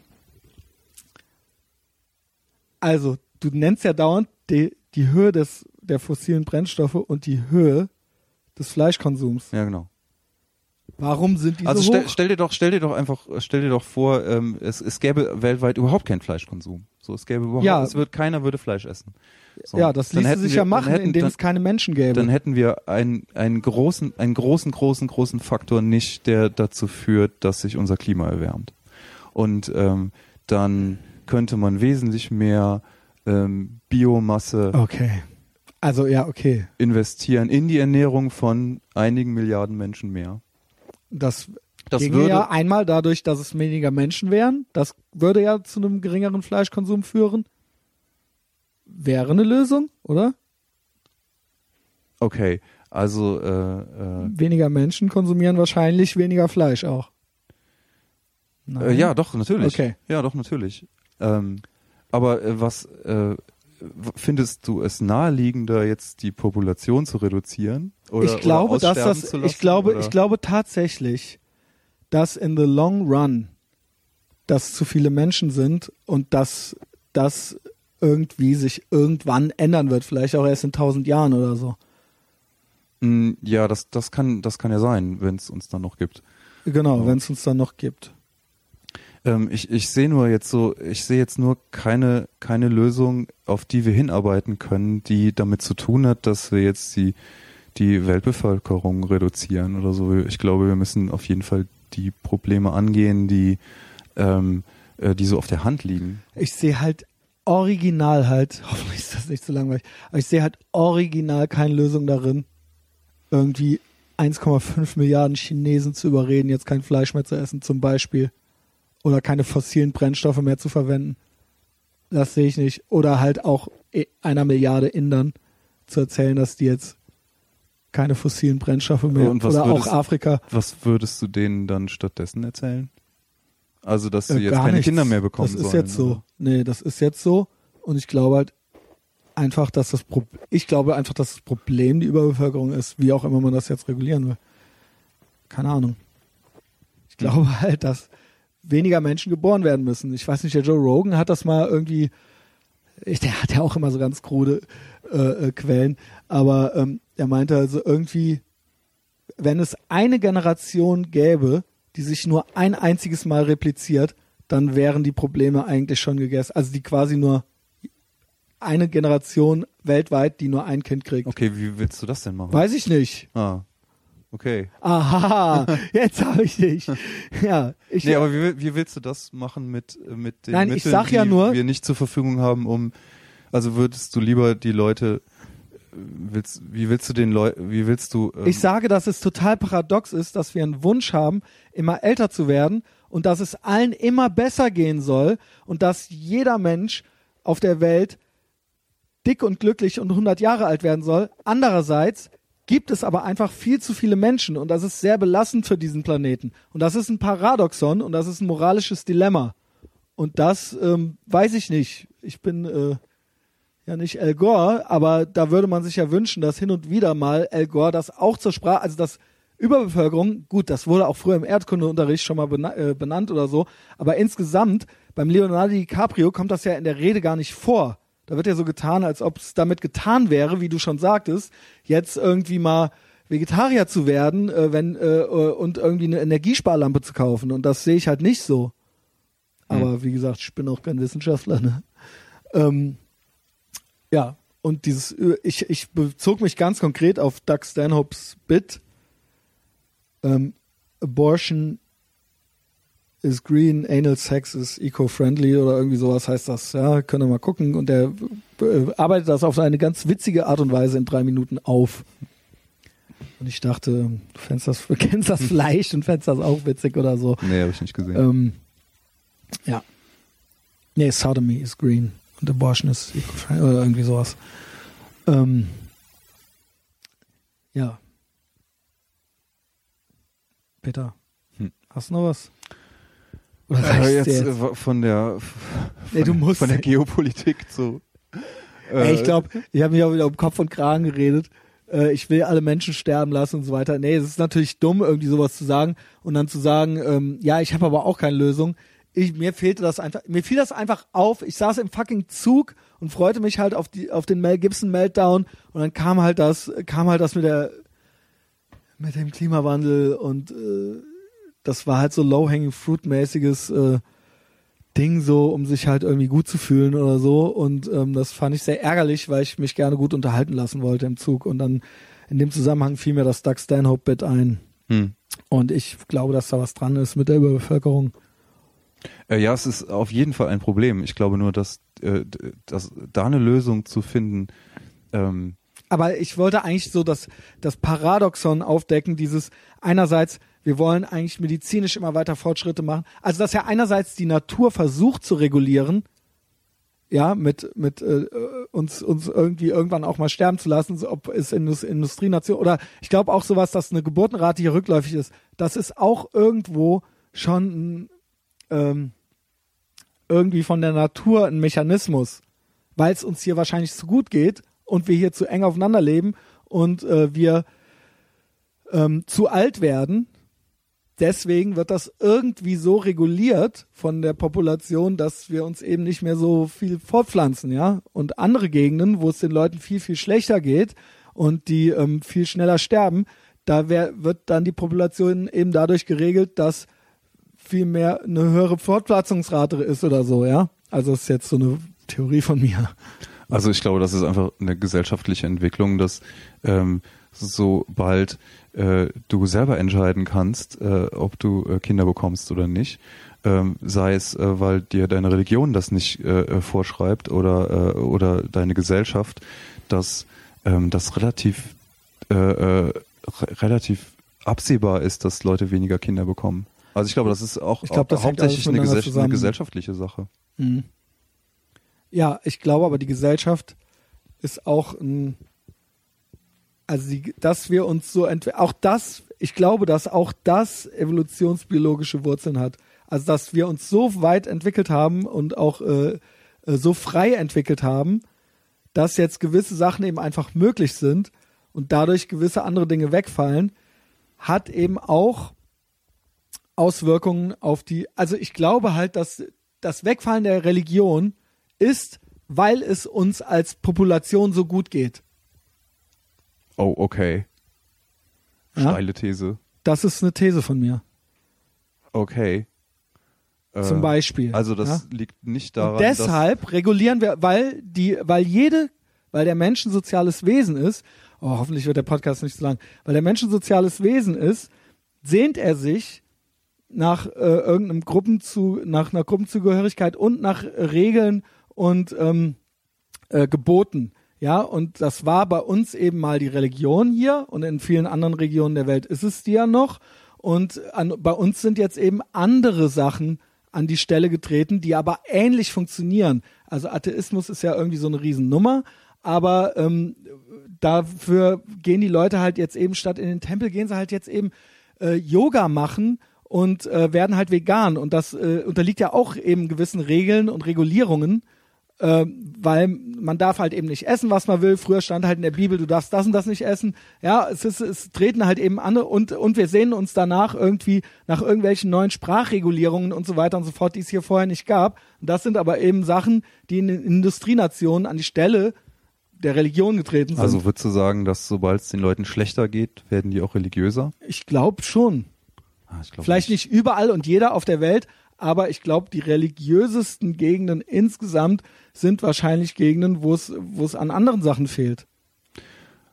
Jetzt nicht unbedingt bei jedem Bible Belt äh, Amerikaner, aber ich sag mal, Na, im Nahen Osten, in Afrika oder was weiß ich wo, äh, hier Religi also denen geht's da nicht gut und so und deswegen sind die halt eben sehr religiös oder gibt's eben einen Zusammenhang, Kausalrichtung, weiß ich nicht.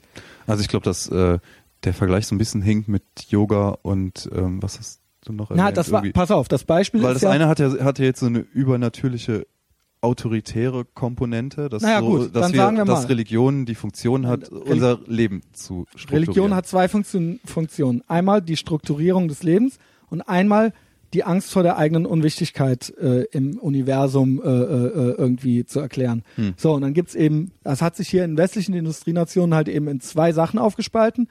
Die einen glauben eben an Außerirdische oder an Verschwörungstheorien und das ist eben auch, sind auch irgendwelche höheren Mächte und das ist eben dieses, die Angst vor der eigenen Unwichtigkeit, das wird damit bedient und die anderen, die machen eben äh, äh, ganz strenge Essregeln und legen sich äh, irgendwelche Sprachregulierungen, also von Political Correctness bis über Veganismus und, und, und. Das sind ja mo relativ moderne Erscheinungen, vor denen, nach denen hat ja vor 100 Jahren, war das ja gar nicht als Phänomen oder also es gab es bestimmt, aber als Massenphänomen gar nicht bekannt. Und ich glaube, dass das einhergehend ist mit dem Rückgang einer Religiosität und dass sich die Mensch, e Menschen eben nach gewissen ähm, Zusammengehörigkeits, nach Ritualen, nach Regeln und nach äh, Gruppen sehen.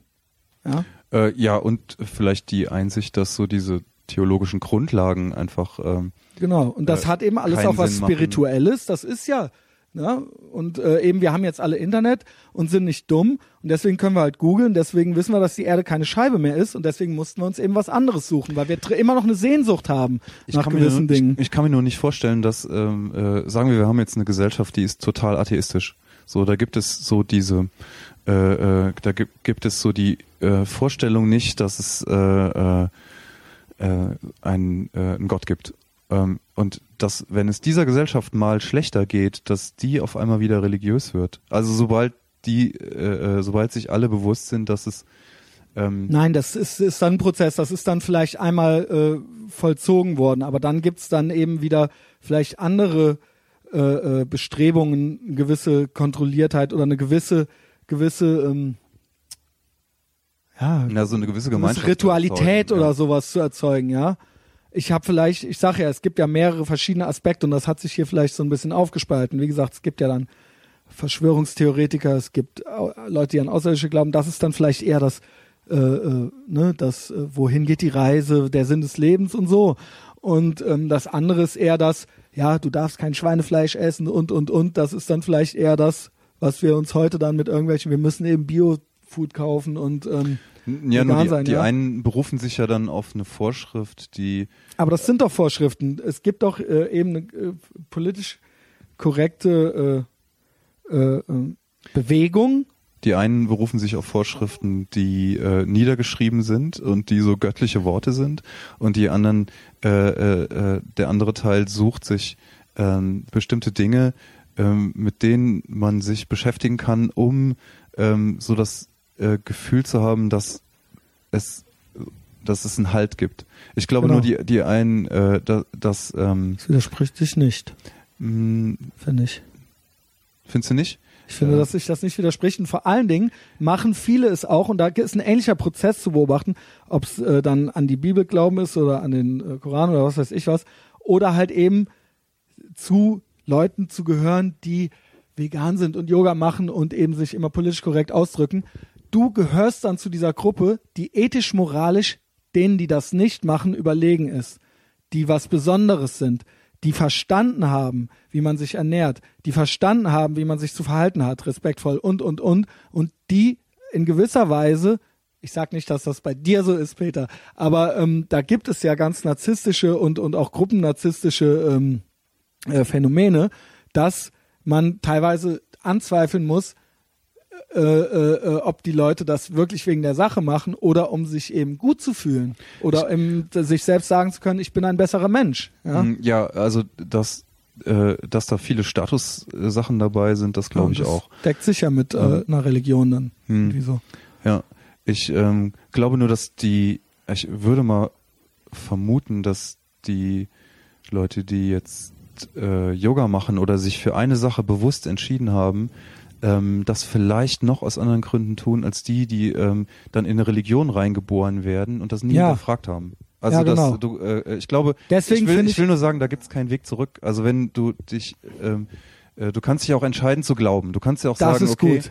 Nee, das kannst du ja vielleicht äh, in, in Syrien, äh, in, im Iran oder so nicht unbedingt, weil da muss es dann, ne, sonst wirst du gesteinigt oder sowas. Ja, aber du kannst dich ja, du kannst ja für dich im stillen Kämmerlein entscheiden, okay, ich glaube das oder ich glaube das nicht. Und ähm, Deswegen glaubt will ja ich auch keiner äh, mehr. würde ich jetzt auch nichts dagegen sagen, wenn man sich dafür entscheidet, nach reiflicher Überlegung, okay, ich möchte das glauben. Ich möchte das glauben, was da steht und ich suche mir die Dinge aus meiner Religion raus, die für mich Wer ganz sinnvoll in sind. westlichen Industrienationen oder beispielsweise in äh, Somalia oder was oder im Kongo. Okay, äh, totale Spekulation, wie viele ja Atheisten es in regressiven Gesellschaften gibt, wo du gesteinigt wirst, wenn du von Ja. deiner Aber Ähm. do, das ist doch, ein, das meine ich doch. ähm, Also hier natürlich können wir uns das überlegen, weil wir diesen Zugang zu Informationen haben. Ich Ja. sage aber trotzdem gibt es in Menschen drin irgendwo ein Bedürfnis, glaube ich, weil wir Rudeltiere sind und weil wir irgendwo, ich glaube, das ist irgendwo in uns verankert, dieser Wunsch nach Kontrolle und nicht unbedingt nur im negativen Sinne, sondern auch nach äh, Regeln, Ritualen und das ist urmenschlich, Ja, glaube ich. sicher, ja. Und das gehört eben, und da das eine hier, und da man sich das jetzt überlegen kann und sich das immer mehr Leute überlegen, das nicht mehr zu machen, daran zu glauben, treten eben andere Sachen hier und da an die Stelle von den äh, äh, an, äh, Ste äh, Dingen, die vorher an dieser Stelle waren und das Bedürf dieses Urbedürfnis befriedigt haben. Und nicht jeder muss jedes dieser Bedürfnisse befriedigen, aber das sind, glaube ich, Mechanismen, die irgendwo damit zusammenhängen. Ich äh, denke nur, dass es schon ein Schritt, ein kleiner Schritt nach vorne ist, ähm, ähm, diese Entscheidung bewusst zu treffen und auch treffen zu können. Ja. Also, dass wir sagen, dass du nicht mehr in eine Religion reingeboren wirst, sondern du kannst dich entscheiden, okay, ich emanzipiere Ja. mich davon oder ich ähm, glaube das. Ähm, aus dem und dem Grund oder Okay. weil ich das äh, die, der persönlichen Überzeugung dafür bin und das äh, äh, Ich- und solange ja. das irgendwie jetzt nicht im öffentlichen Raum, solange ich keine anderen äh, Personen davon bekehren Ja. möchte und im offenen öffentlichen Ich Raum glaube, damit das war ein Missverständnis. dann ähm, und wenn ähm, ich mit dieser Entscheidung sage, okay, ich möchte mein Leben füllen mit anderen Dingen, mit Yoga oder mit äh, äh, Moment.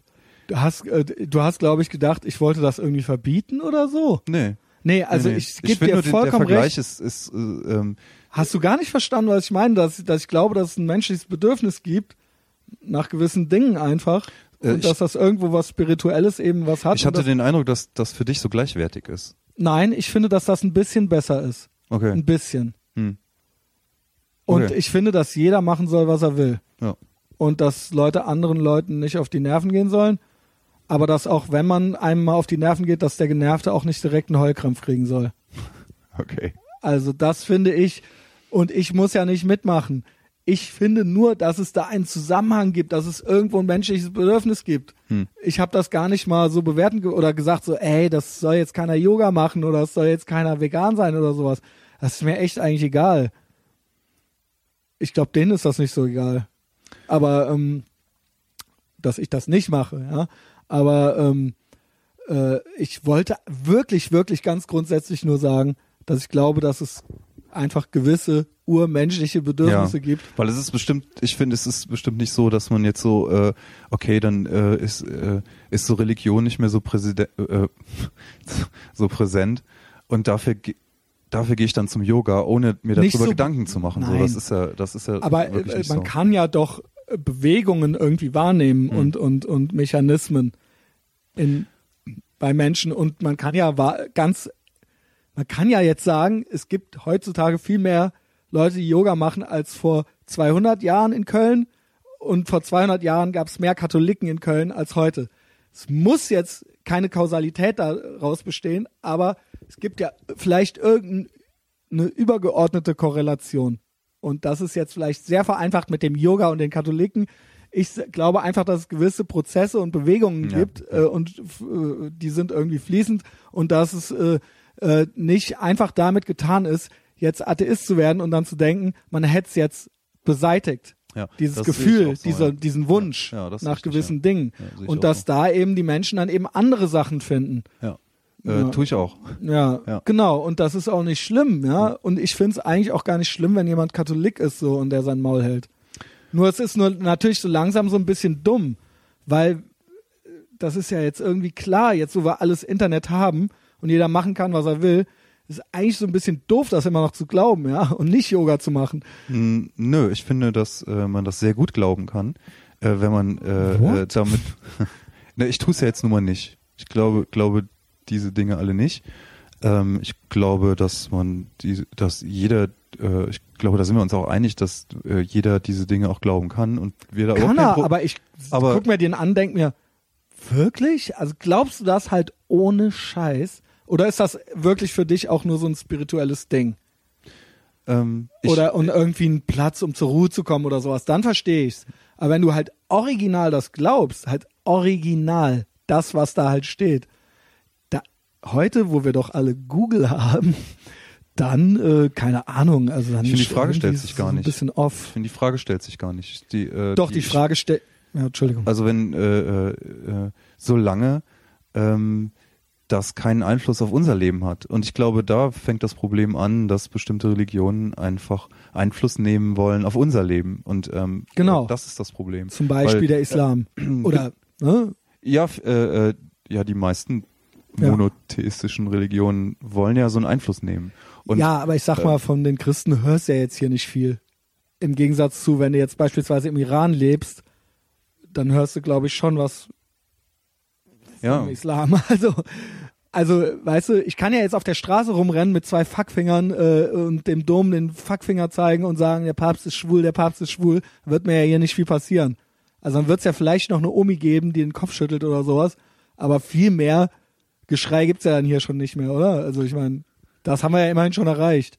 Nee, also die äh, Privilegi Privilegien von äh, Kirchen sind hier wesentlich Also sie können weniger. halt vielleicht noch sagen, hört auf damit oder so, aber jetzt so besondere Konsequenzen hat das ja jetzt für einen hier nicht, ja. Aber äh, das, das sind ja so Gedanken, die wir uns machen können. Ähm, ich finde so im, im Privaten äh, äh, stellt sich die Frage überhaupt nicht, wer was glaubt. Ich finde, das äh, kann man, kann, kann jeder so für sich entscheiden und da ähm, Ja, aber ich kann ja auch trotzdem mir meinen Teil dabei denken, wenn mir jetzt jemand sagt, ey, ich glaube, dass die Erde ist eine Scheibe, da kann ich natürlich sagen, ist mir recht, ne, mach du das doch. Ich denke mir dann aber so bei mir so, oh, oh, oh. Oh, okay. Ja, aber das ist ja auch mein gutes Recht. ja, Ja, Ja. Also ich musste mir jetzt dafür nicht aufs Maul hauen oder so. Ja. Aber ich denke mir dann halt so, ja, okay. Ja. Herzlichen Glückwunsch. ja. ja. Wow. Wir haben schon fast zwei Stunden, Peter. Okay. Über Gott und die Welt gesprochen. Wir haben über, worüber haben wir geredet? Äh, Zensur, Zensur, Überwachung, Internet, Überwachung, Internet. Klimawandel, Religion and Politics, ja. Und Klimawandel unsere persönlichen Befindlichkeiten. und Angst. Ja. Ja, wie Angst soll ich die Folge Wut, nennen? Teil Angst zwei. und Tag, äh, Angst und Wut Teil 2 und Religion and Politics. Es hat mir sehr viel Spaß gemacht, Peter. Danke. Es war ein richtig organisches Gespräch. Dankeschön. Und es war auch ein Austausch. Habe ich hier zu viel geredet oder durftest du auch mal ein bisschen, ne? Nee, war, nee, war gut. Ich, ähm, Mit der Überbevölkerung, ich glaube, es kann sein, dass ich da noch Ärger krieg. Vielleicht auch erst in fünf Jahren, aber dann hört das mal irgendwann einer. Dann Hm. ist es da draußen.